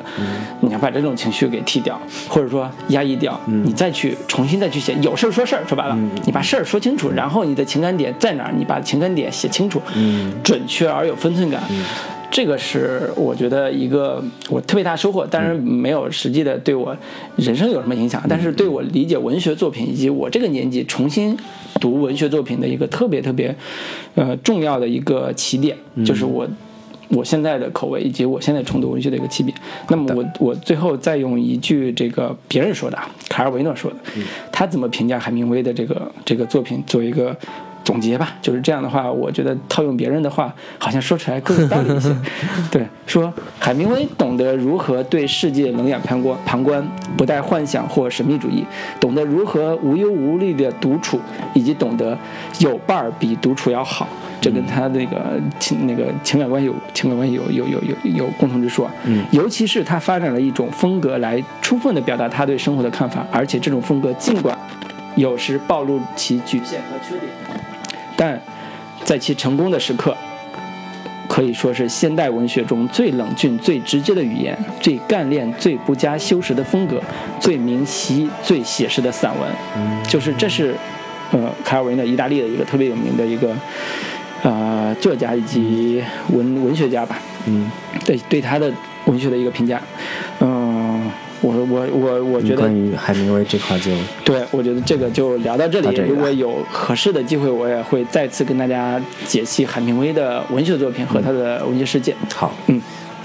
那到我了，对你的我说一个特别俗套的，谁特别大家都那个耳熟能详的，谁？特别那个大陆货的一个作家，对我影响比较深的，嗯就是村上春树老师。村上春树老师。就现在提村上春树都觉得有点不好意思，嗯就是这个现在了你还聊村上春树，都聊烂了，嗯都已经是这个怎么说文青标配了，你还在聊村上春树，有意思吗？好像过了装文青的这个 对，有意义吗？有价值吗对啊，你拿出来说也不高级啊对，。以前是拿村上春树装自己是文青，现在已经不行了，现在得拿那个谁，什么呃，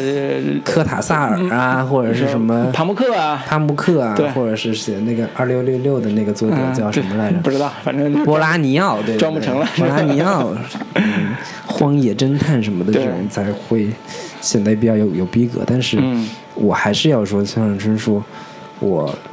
那个曾经经历过一段时间，也是觉得看不上这什么小情小调的，有什么意思？嗯但是我现在重新再读村上春树，包括《挪威的森林》，包括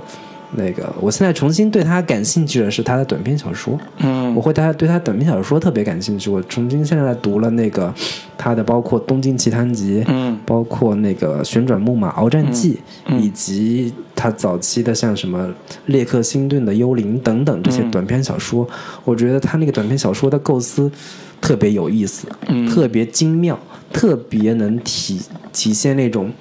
都市人的精神困境的那个那个层面，比如说像《夜袭面包店》，嗯。这样的这样的短篇故事，就是一对小夫妻，有一天忽然就觉得特别饿，嗯。特别那个百爪挠心的想吃面包，但是两个人都特别穷，嗯。他们嗯就想要去抢劫面包店，这么一个故事。我我以及其他的吧，我觉得这这些短篇故事对我后来触动都，或者是对我的一个构思，呃，嗯故事的一个灵感，启发都比较大。对然后那个村上春树，我现在重新在读的时候，我对他嗯定位以及他对我的影响的一个一个一个嗯核心点就在于说，像村上这样的一个人，嗯、他对我是有借鉴意义的。嗯我从这个层面上去理解他，嗯，就是就是他哪个层面上，嗯，就是所谓的一个内缩型的作家，嗯他应该是呃如何去寻找灵感，以及如何去呃构建他自己的世界。嗯这个点上，我觉得村上对我来说是有意义和有价值的。嗯，就是 村上其实也是一个特别没有，就是不像张爱玲有有很很就是很很很炫目的身世啊，嗯有这样的背景、人生经历，他其实是一个很经验匮乏者。就对我来说，嗯，就是没有那么不是一个特别强烈人格魅力型的一个人，他不像是你不像海明威海明威啊那种经历过什么嗯什么战战争啊这种去什么西班牙斗牛啊等等，嗯他没有那样，他顶多每天的工每天的生活就是跑步、嗯写作、听爵士乐嗯等等等等吧，这些很很宅男式的一个生活状态。他把写作当成是一项工作，上班打卡，每天坚持写多少字。他不会像海明威那么的，就是可能更随性一点，他会、嗯他会去极力极致的挖掘个人的内心状态，嗯去构建自己的一个嗯精神世界，在那个精神世界里面，他极致的去描绘嗯内心的任何的一点点波动，体会人与人之间极度微妙的那些小情感，以及加入一些嗯呃超现实的幻想。嗯把那个层面怎么去落，就是那种想象力的东西落实到一个故事里边去。我觉得从这个层面上，现在村上春树对我的启发越来越大，以及他要抓住某一些他特别感兴趣的主题，就是人生在世，你能关心的主题议题是有限的，你一旦要 找到了这个议题，就要把这个议题做到极致，嗯。去去挖掘、去拓展，去形成自己的一个关心的呃主题方向和形成自己的风格。对，我觉得从这个层面上，村上春树现在而言对我的影响，我去重新重重重新再看的，他看他的东西的时候，会有这样的一个嗯。体验和感受。我是今年年初的时候，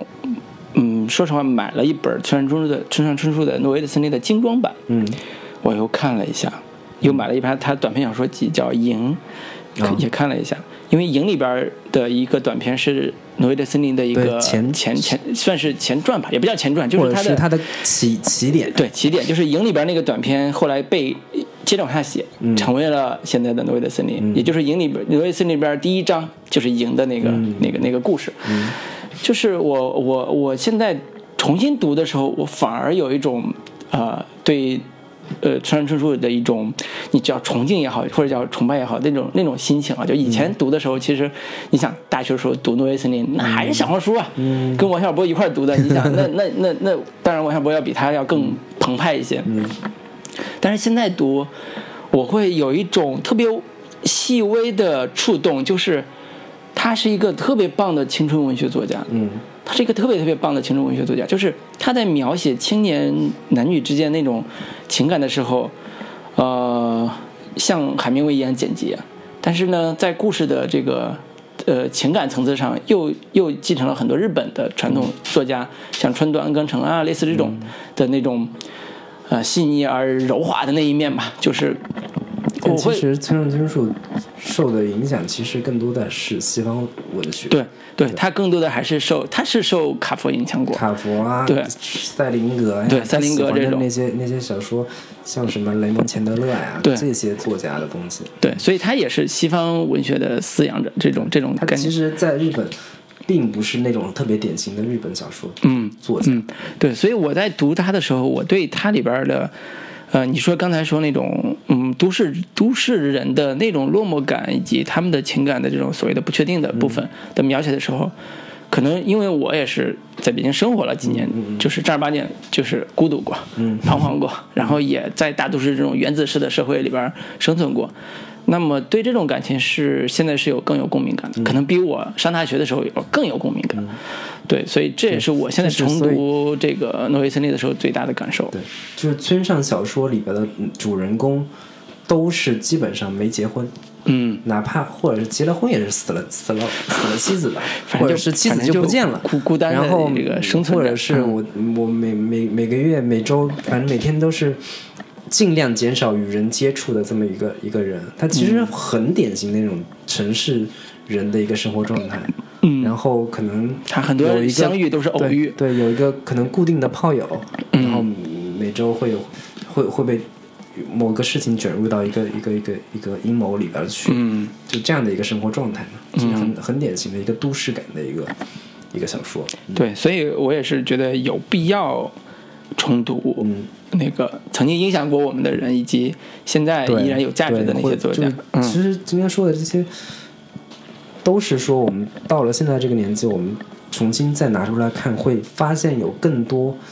更以前没发现的一些东西。对这这也是他们经典的意义跟价值所在嘛。对对。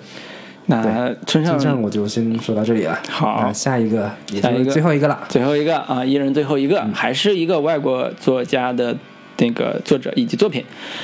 呃，我想说的是，大家也耳熟能详了，福楼拜，法国大作家的作品《包法利夫人》。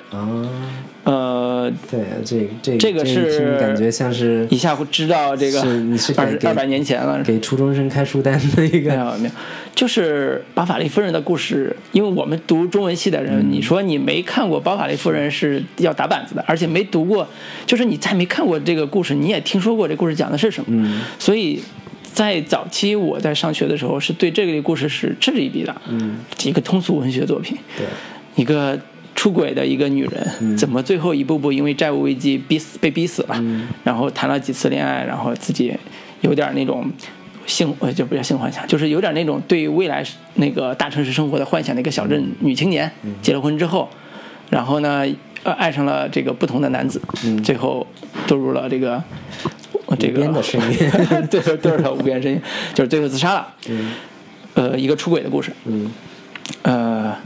为什么这么通俗的故事，现在我会看了之后心潮澎湃呢？就是我我我我现在有一种感受，就是说，嗯，我怎么处怎么认识我自己和怎么认识我跟这个世界的关系的时候，呃，我希望能找到一个所谓的好的艺术表达形式能够做出来。就比如说，如果有一天我要写一个作品，那我就希望说，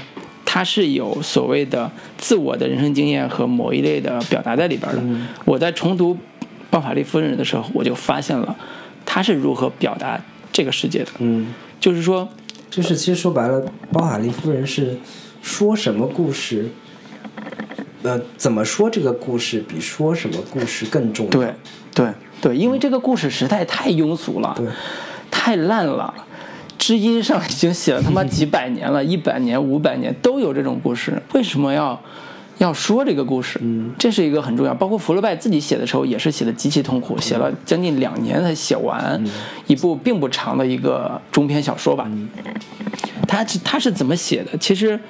你现在现在用语言描述的时候，会觉得比较的也没有那么的夸张。他就是写写一个说，嗯、我构建了一个世界，那里边住着一个一些骗子呀、市侩呀、庸人啊、恶俗的这种中产阶级的老太太们啊、风言风语老太太们啊。然后呢，当他把这个世界用一种文学的意象或者文学的修辞写出来之后，它变成了一个童话，变成了一个富有诗意的一部有艺术的表达性的一个小说。嗯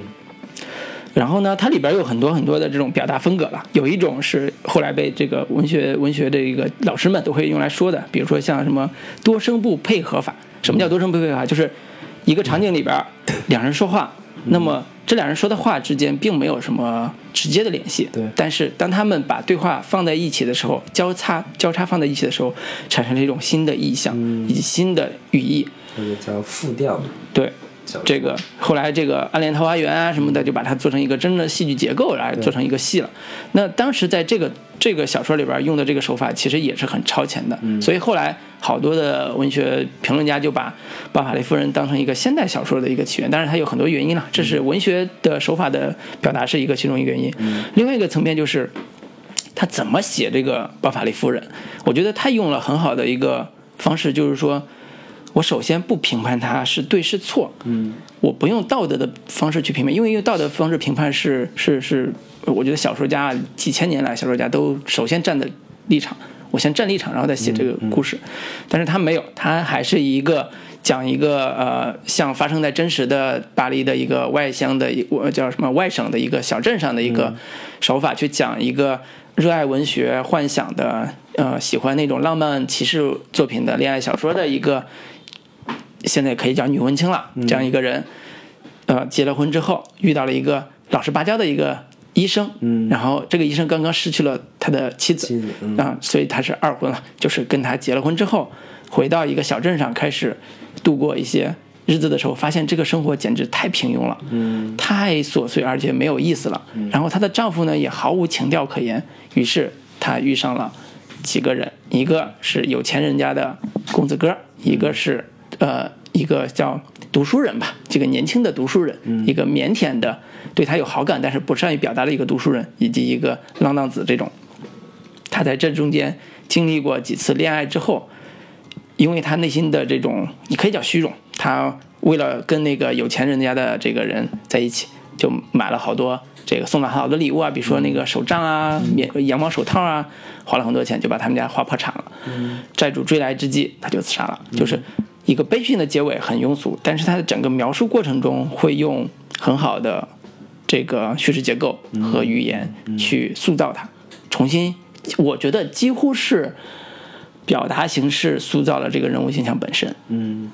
就是以前我在看故事的时候，会觉得故事就是故事，情节就是情节，没有什么修辞啊什么，你别来就是一个表达一个比喻嘛，你比喻用了之后就过去了，就是一个小段子，用了就过去了，你不会产生有很大的对人物有很大的影响。但是这个小说在它的整个叙事结构和修，就是所谓的啊，比如说情景描写和对话描写，所有的这些修辞上或者叫叙述上，完成了一个人物的很好的构建，这个是。呃，可能对我现在这个阶段来讲特别有启发的一个事情，就是以前大家读小说都会觉得，呃，要么我只看故事，要么我就读那些后现代的作品，我只看先锋的创新的东西。嗯嗯嗯，对于这个，嗯，文学本身它到底是什么这个概念，好像很模糊，没有什么定义。但是我现在会更加的有有有有心得吧，在这个层面上，我会觉得啊，这才是好小说。你别回到一个怎么说文学的怎么说更原初的一个对起点，对，就就是初心有点回到起点的感觉，就是说刨开后边被他影响的无数无数作家，甚至说比如说，呃，他影响了谁？影响了什么？果戈里啊，影响了很多很多人，就是被他影响的很多很多人的这个这个这个之前，这个人到底是怎么写小说的，以及为什么叫现代小说的源头，就是在现代小说那么多流派、那么多主义、那么多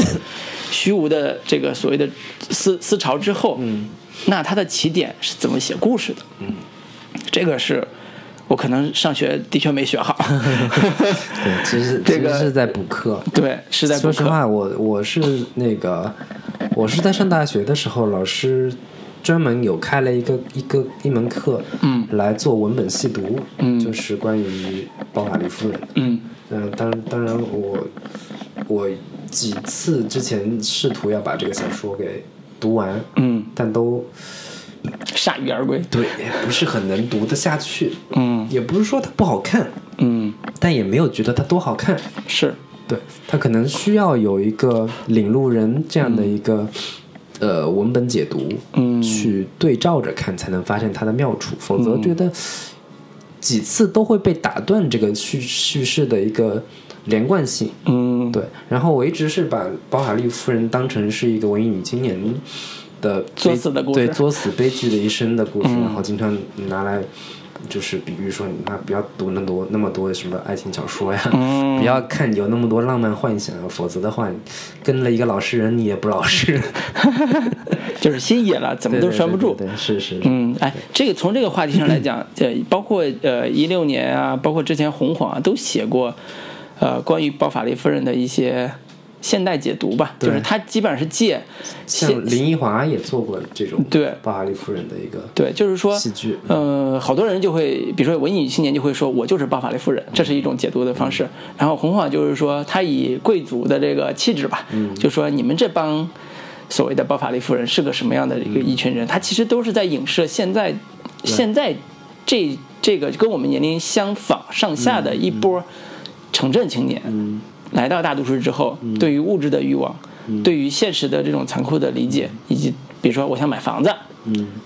最后累死了，那你就是中国的现在的包法利夫人。对，就是他有现代性的这一面，就是两百三百年前的这个作，对，两百年前一部作品，在现在重新解读的时候，还有这么大的力量。他更多的放在女性的这样的一个一个人物身上嘛，这个其实是他最大的一个呃核心点，就是悲剧性的点。对女性的欲望嗯，如何被安放。对其实男性的欲望，比如说之前像红与黑啊，对于连这样的形象想要往上挤，其实是 异曲是同工的。嗯、怎么说呢？会更容易被理解和被原谅。就是一个男性想要，嗯，想要往往上爬爬，嗯，等等，这些是是更容易被理解的。但是一个女性，她想要获得情欲上的满足，获得欲望上的满足，我觉得这个一直以来都是在道德上是被谴责的。或者说，现在的很多通俗作品更擅长满足女性的这种幻想。对，就是我不会给你设置一个这么悲哀的结尾，我就是造梦，我就是给你造梦，造完梦之后你得到了对，完美了对，，就故也就是说，事结束了。现在放在现在这个语境、当下的语境之下，包法利夫人这样的人，其实是应该被，到底是不是应该被鼓励和被呃推崇的？她甚至是是否是一个某种女性欲望解放、个性解放的一个呃怎么说标志和象征？嗯，它到现在是不是还是，如果放在当下的这个环境下，它是不是还是一个悲剧命运的收场？嗯你她如何说如何才能避免这样的悲剧发生？对，你比如说它是呃中国版的东呃，比较中国版，就《东京女子图鉴》嗯的故事，对，那是也是爆发力的设定，对对对也是。呃，欲望女性的欲望在大都市里边如何生存的故事，那她最后怎么怎么一步步走下来？其实，呃，故事都是相似的，很多故事都是相似的。嗯，但是这也是我想说的，就是这个故事太俗套了，嗯，以至于我当年都不屑于看。嗯但是当你看完他是怎么讲这故事的时候，你就知道文学到底是什么。这是一个特文别字它的魅力到底对文字的魅力在该怎么怎么用？对就是现在我我也是最近开始读那些呃所谓的回归纯文学作品的时候，发现说我已经离文字的美妙很久了，嗯就远离这个东西很久了。我我甚至可能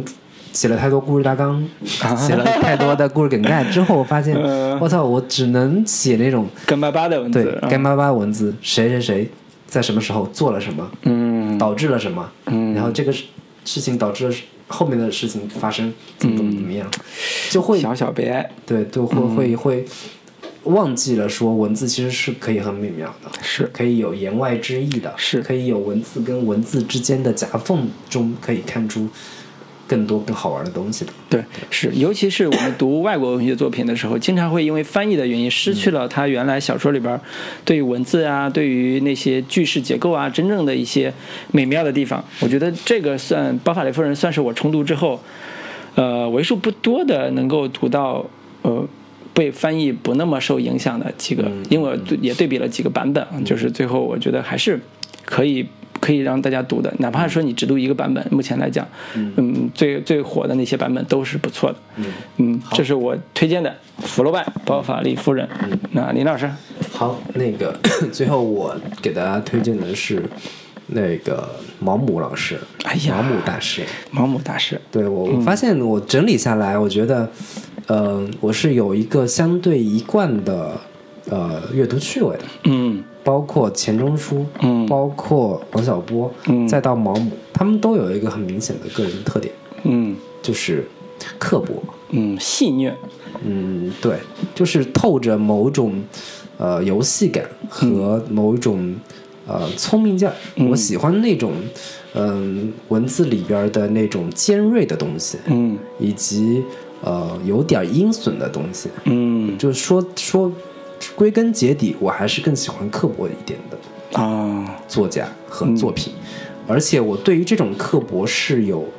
自己的理解的。嗯，就是我不觉得说刻薄一定是一个呃坏事儿，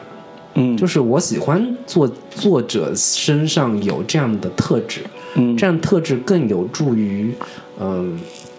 怎么说？我喜欢这样的形式去理解世界和看待世界，嗯并不代表这个人一定有本身就有多刻薄，或者是对这个世界没有更多正能量跟温情的东西。你说这仨人，王小波不知道啊，但其他俩人的确挺刻薄的，呃，是挺刻薄的，真人就挺刻薄的。对。嗯，但是我觉得，嗯，人生在世，你何必这么温情脉脉呢？我觉得是是是，你你你你本身当然，这个刻薄是有强大的智力和嗯怎么说，强大的呃掌控力作为支撑的。是的，他不是泼妇骂街。嗯对，他更有助于嗯帮助别人去揭示开某些真相。嗯以及或者说他用他的方式去呈现一些他所看到的东西，嗯。或者说这样的东西更有冲击力，对我来说更有力量，以及更有态度。可读性更高也是。呃，可读性是一方面，我是觉得我我欣赏这样的态度，嗯。我欣赏说我我不吝，嗯。我不在乎你们怎么说我，我就是想嗯恶心你们，嗯，我就是想要呃其实毛姆也没那么想恶心你们。也不但但是我我说实话，我在读毛姆的时候，我会被他的刻薄吓到。嗯我真的会被他的刻薄吓到。就是读那个呃《月亮和六便士》的时候，我会把他的刻薄吓到。就我说我操，你怎么能这么能写女人啊？嗯你怎么这么写女人啊？这个中间我就不说什么情节了，就是很很很很刻薄，特别刻薄。对我就我就会觉得。嗯，他是一个特别有能量的一个人，嗯。他的才华的能量是非常大的，以至于他在写小说的时候，我我自己的印象是他几乎都不不用说我给你秀一段我的这个文学技巧，嗯。他不会这么玩，他就直接来硬的，就是我对这个人的评价，以及我写这个人的时候怎么写的这个足够的好玩，足够的对。有特点。所以我我我在阅读的时候就是说，毛姆或者是钱钟书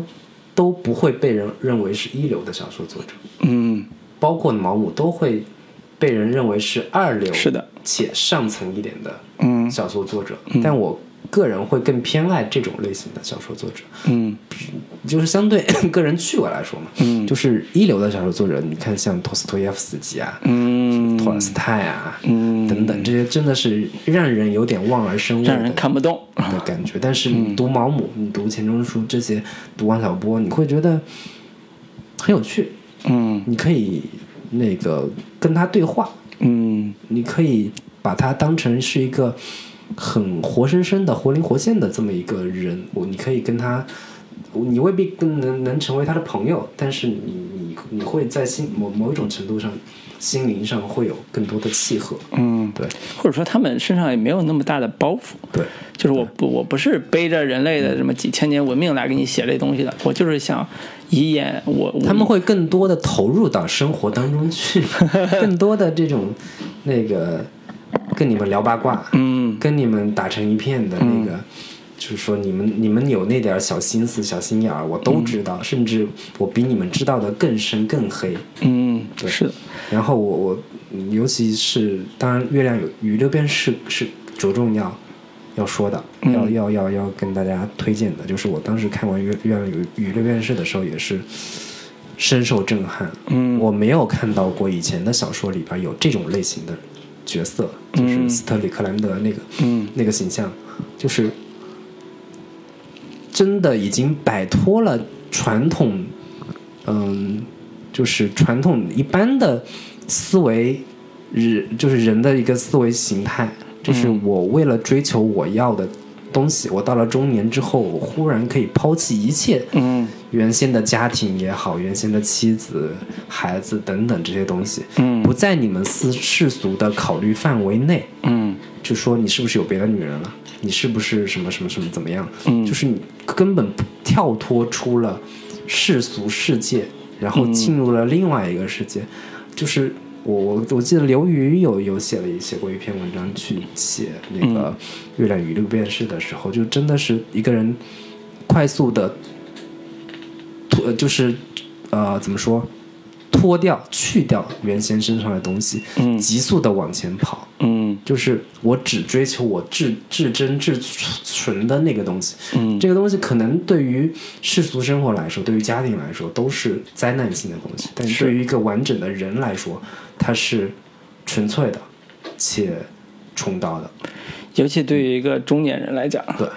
这个是我读呃，有对我刚才讲那个描写女人那个刻薄那段，应该是在《刀锋》里边，对，《盲目六便士》呃，不是《月亮六便士》里边，嗯。呃，其实想写的是一个中产的一个小银行家吧，嗯，然后逃离家庭，然后去当一个画家的故事。对。那么在这个原先是个高高对跟的故事。对，这个故事给我很大的震撼，其实也是说，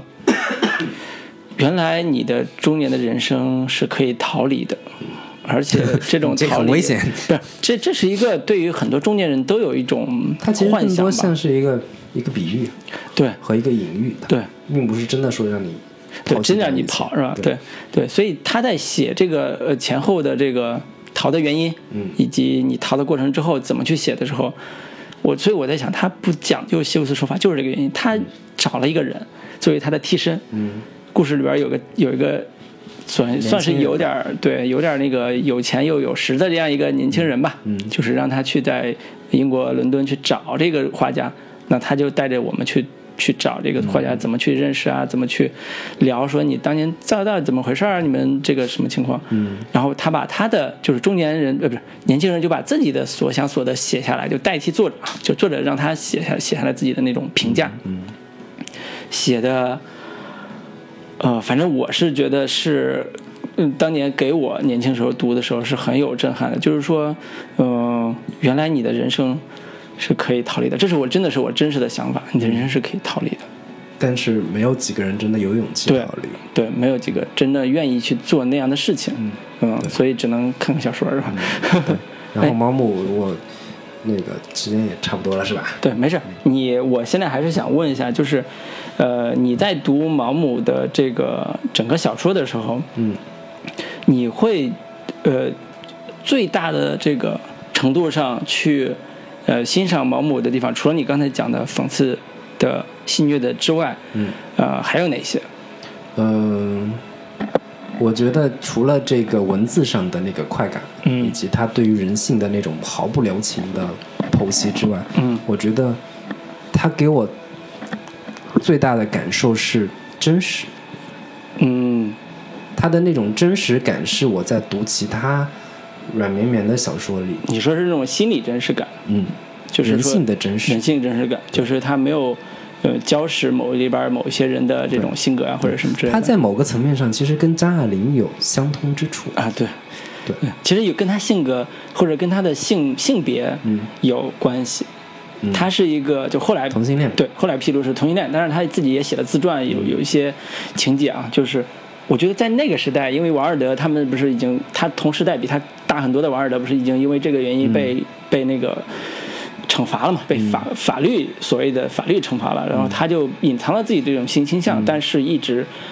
都有性伴侣。那么他在写文学作品的时候，我觉得这种刻薄和好玩的东西都来自于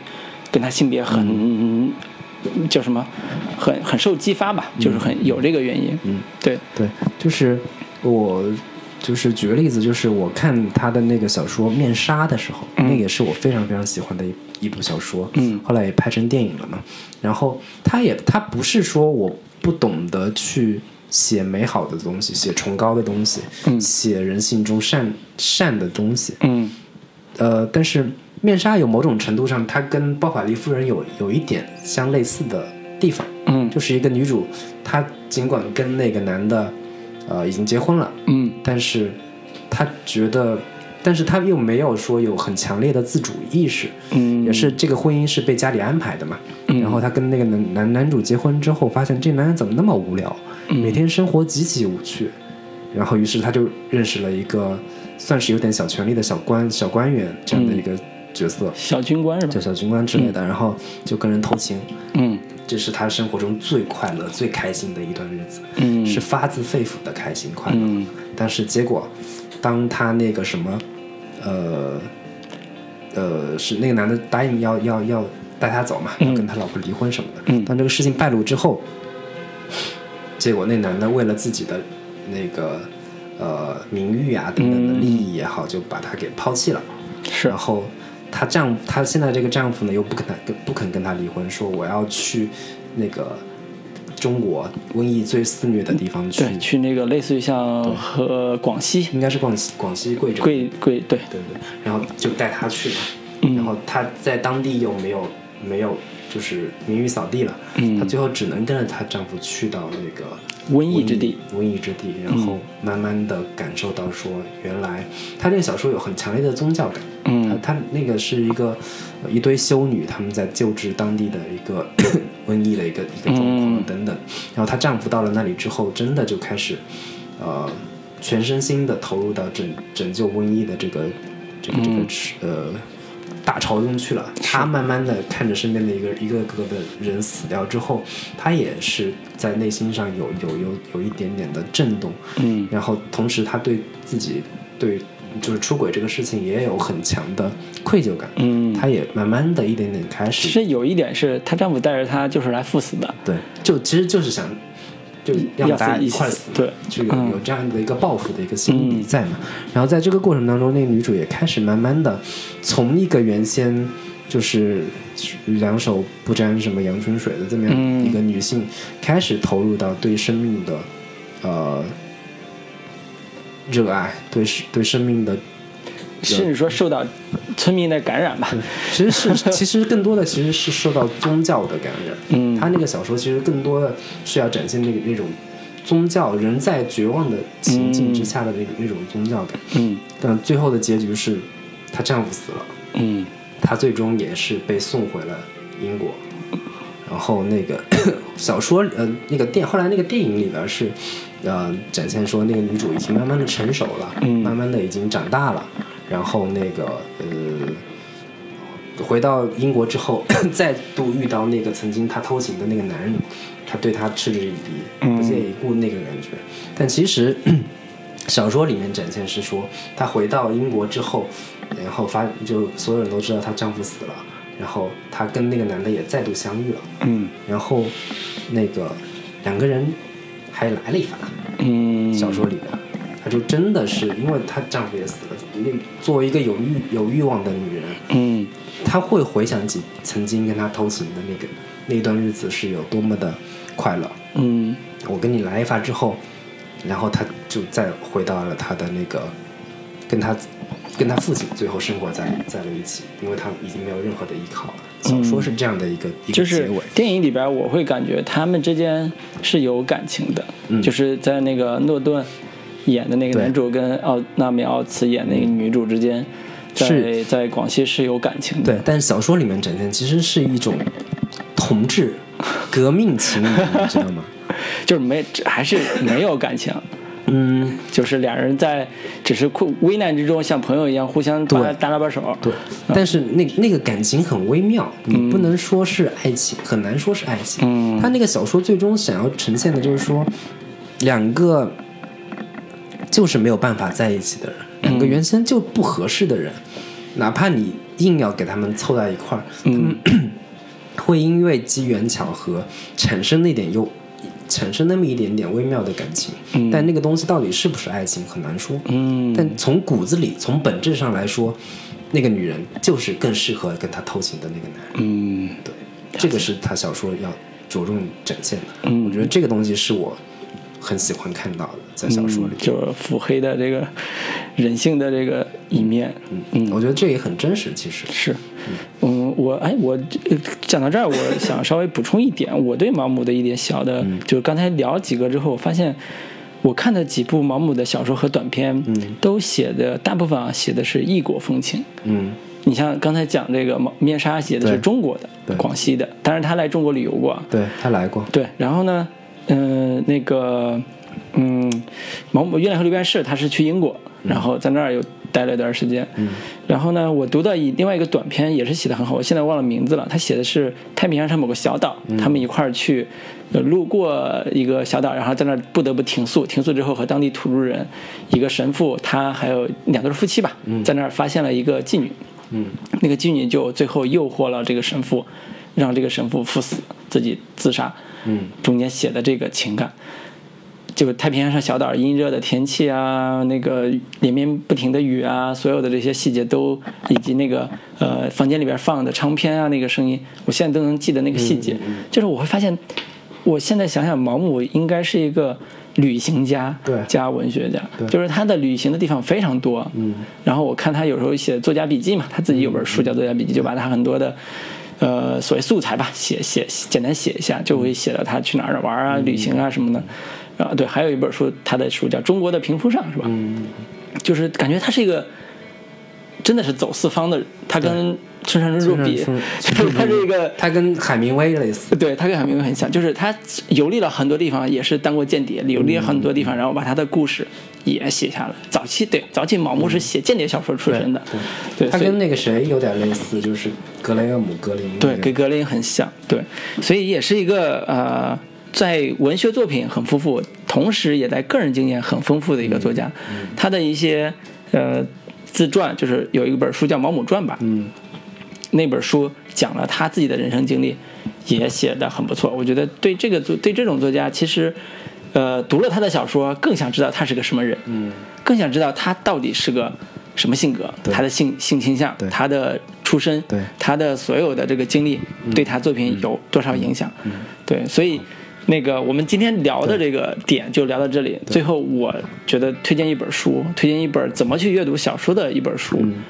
好，就是我推荐一本那个盲目自己写的《嗯巨匠与杰作》。哦，嗯，简单说是一本写各种文学大师八卦的书，包括刚才讲福楼拜，嗯，包括很多大师的这个私生活被他一一扒出来，而且扒的特别细。他的目的很简单，就是你要解读对，你要解读一本好的小说，你必须知道这个作者的经历，然后他把小说里边情节和经历一一对照，告诉你哪些情节是小说作者可能经历过的，哪些小说是他自己想出来的。非常的恶毒又非常的好看，对理解文学作品也是特别好的一本入门书。毛姆的杰作与巨匠与巨匠与杰杰作，嗯，那林老师。然，后我最后给大家推荐一本毕飞宇老师的小说课，嗯。呃，这是我最近读过的最最好玩也最有意思的一本关于解读小说的嗯一个作呃一个作品。然后毕飞宇老师也是大家应该大概读过，就是对中国文学有了解的，应该都知道，就是推拿。的作者玉米等等这些小嗯一个非常优秀的一个小说作者，嗯然后他那个小说课主要是他在各个学校，南京大学、北京大学上课的一个呃课堂实录，嗯然后毕飞老师对于文学作品的解读角度跟解读方式都非常非常的呃怎么说别出心裁，别开生面，嗯就是作家谈写作这个事儿，对这谈别人的作家这个事儿是很有讲很有特点的。那个、嗯大家看完，我相信会有新的启发。嗯他小说里那个书里面分析了像《促织》，就是《聊斋志异》里边的一个短篇小说，嗯包括那个《红楼梦》《水浒传》里边的关于行走。嗯走路这个这个这个点，他是怎么怎么怎么去解读的？比如说林冲夜奔，他是怎么走的？嗯以及王熙凤在秦可卿死掉之后，她的走路方式有发生什么变化？嗯我觉得这个点都是非常非常精彩的，尤其是他解读有一个奈保奈保尔的一个小说叫那个《米格尔街》里边，其中有一篇短篇叫《布莱克沃兹沃斯》，嗯那篇小说我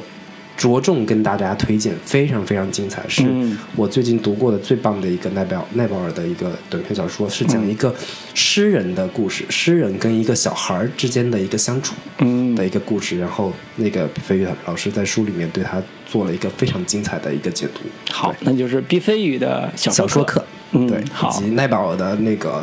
米格尔街，米格尔街对。好，那我们今天洋洋洒洒讲了好长时间，这个建议剪成两集。就是剪成两集啊，上下两部，嗯，煌煌巨著。那我们这个有机会的话，也会单挑出来一些嗯名家作品吧，再跟大家分享。好，那今天我们就聊到这里。对，最后给大家带来一首那个朴树老师的《且听风吟》，好的，跟大家说再见。再见。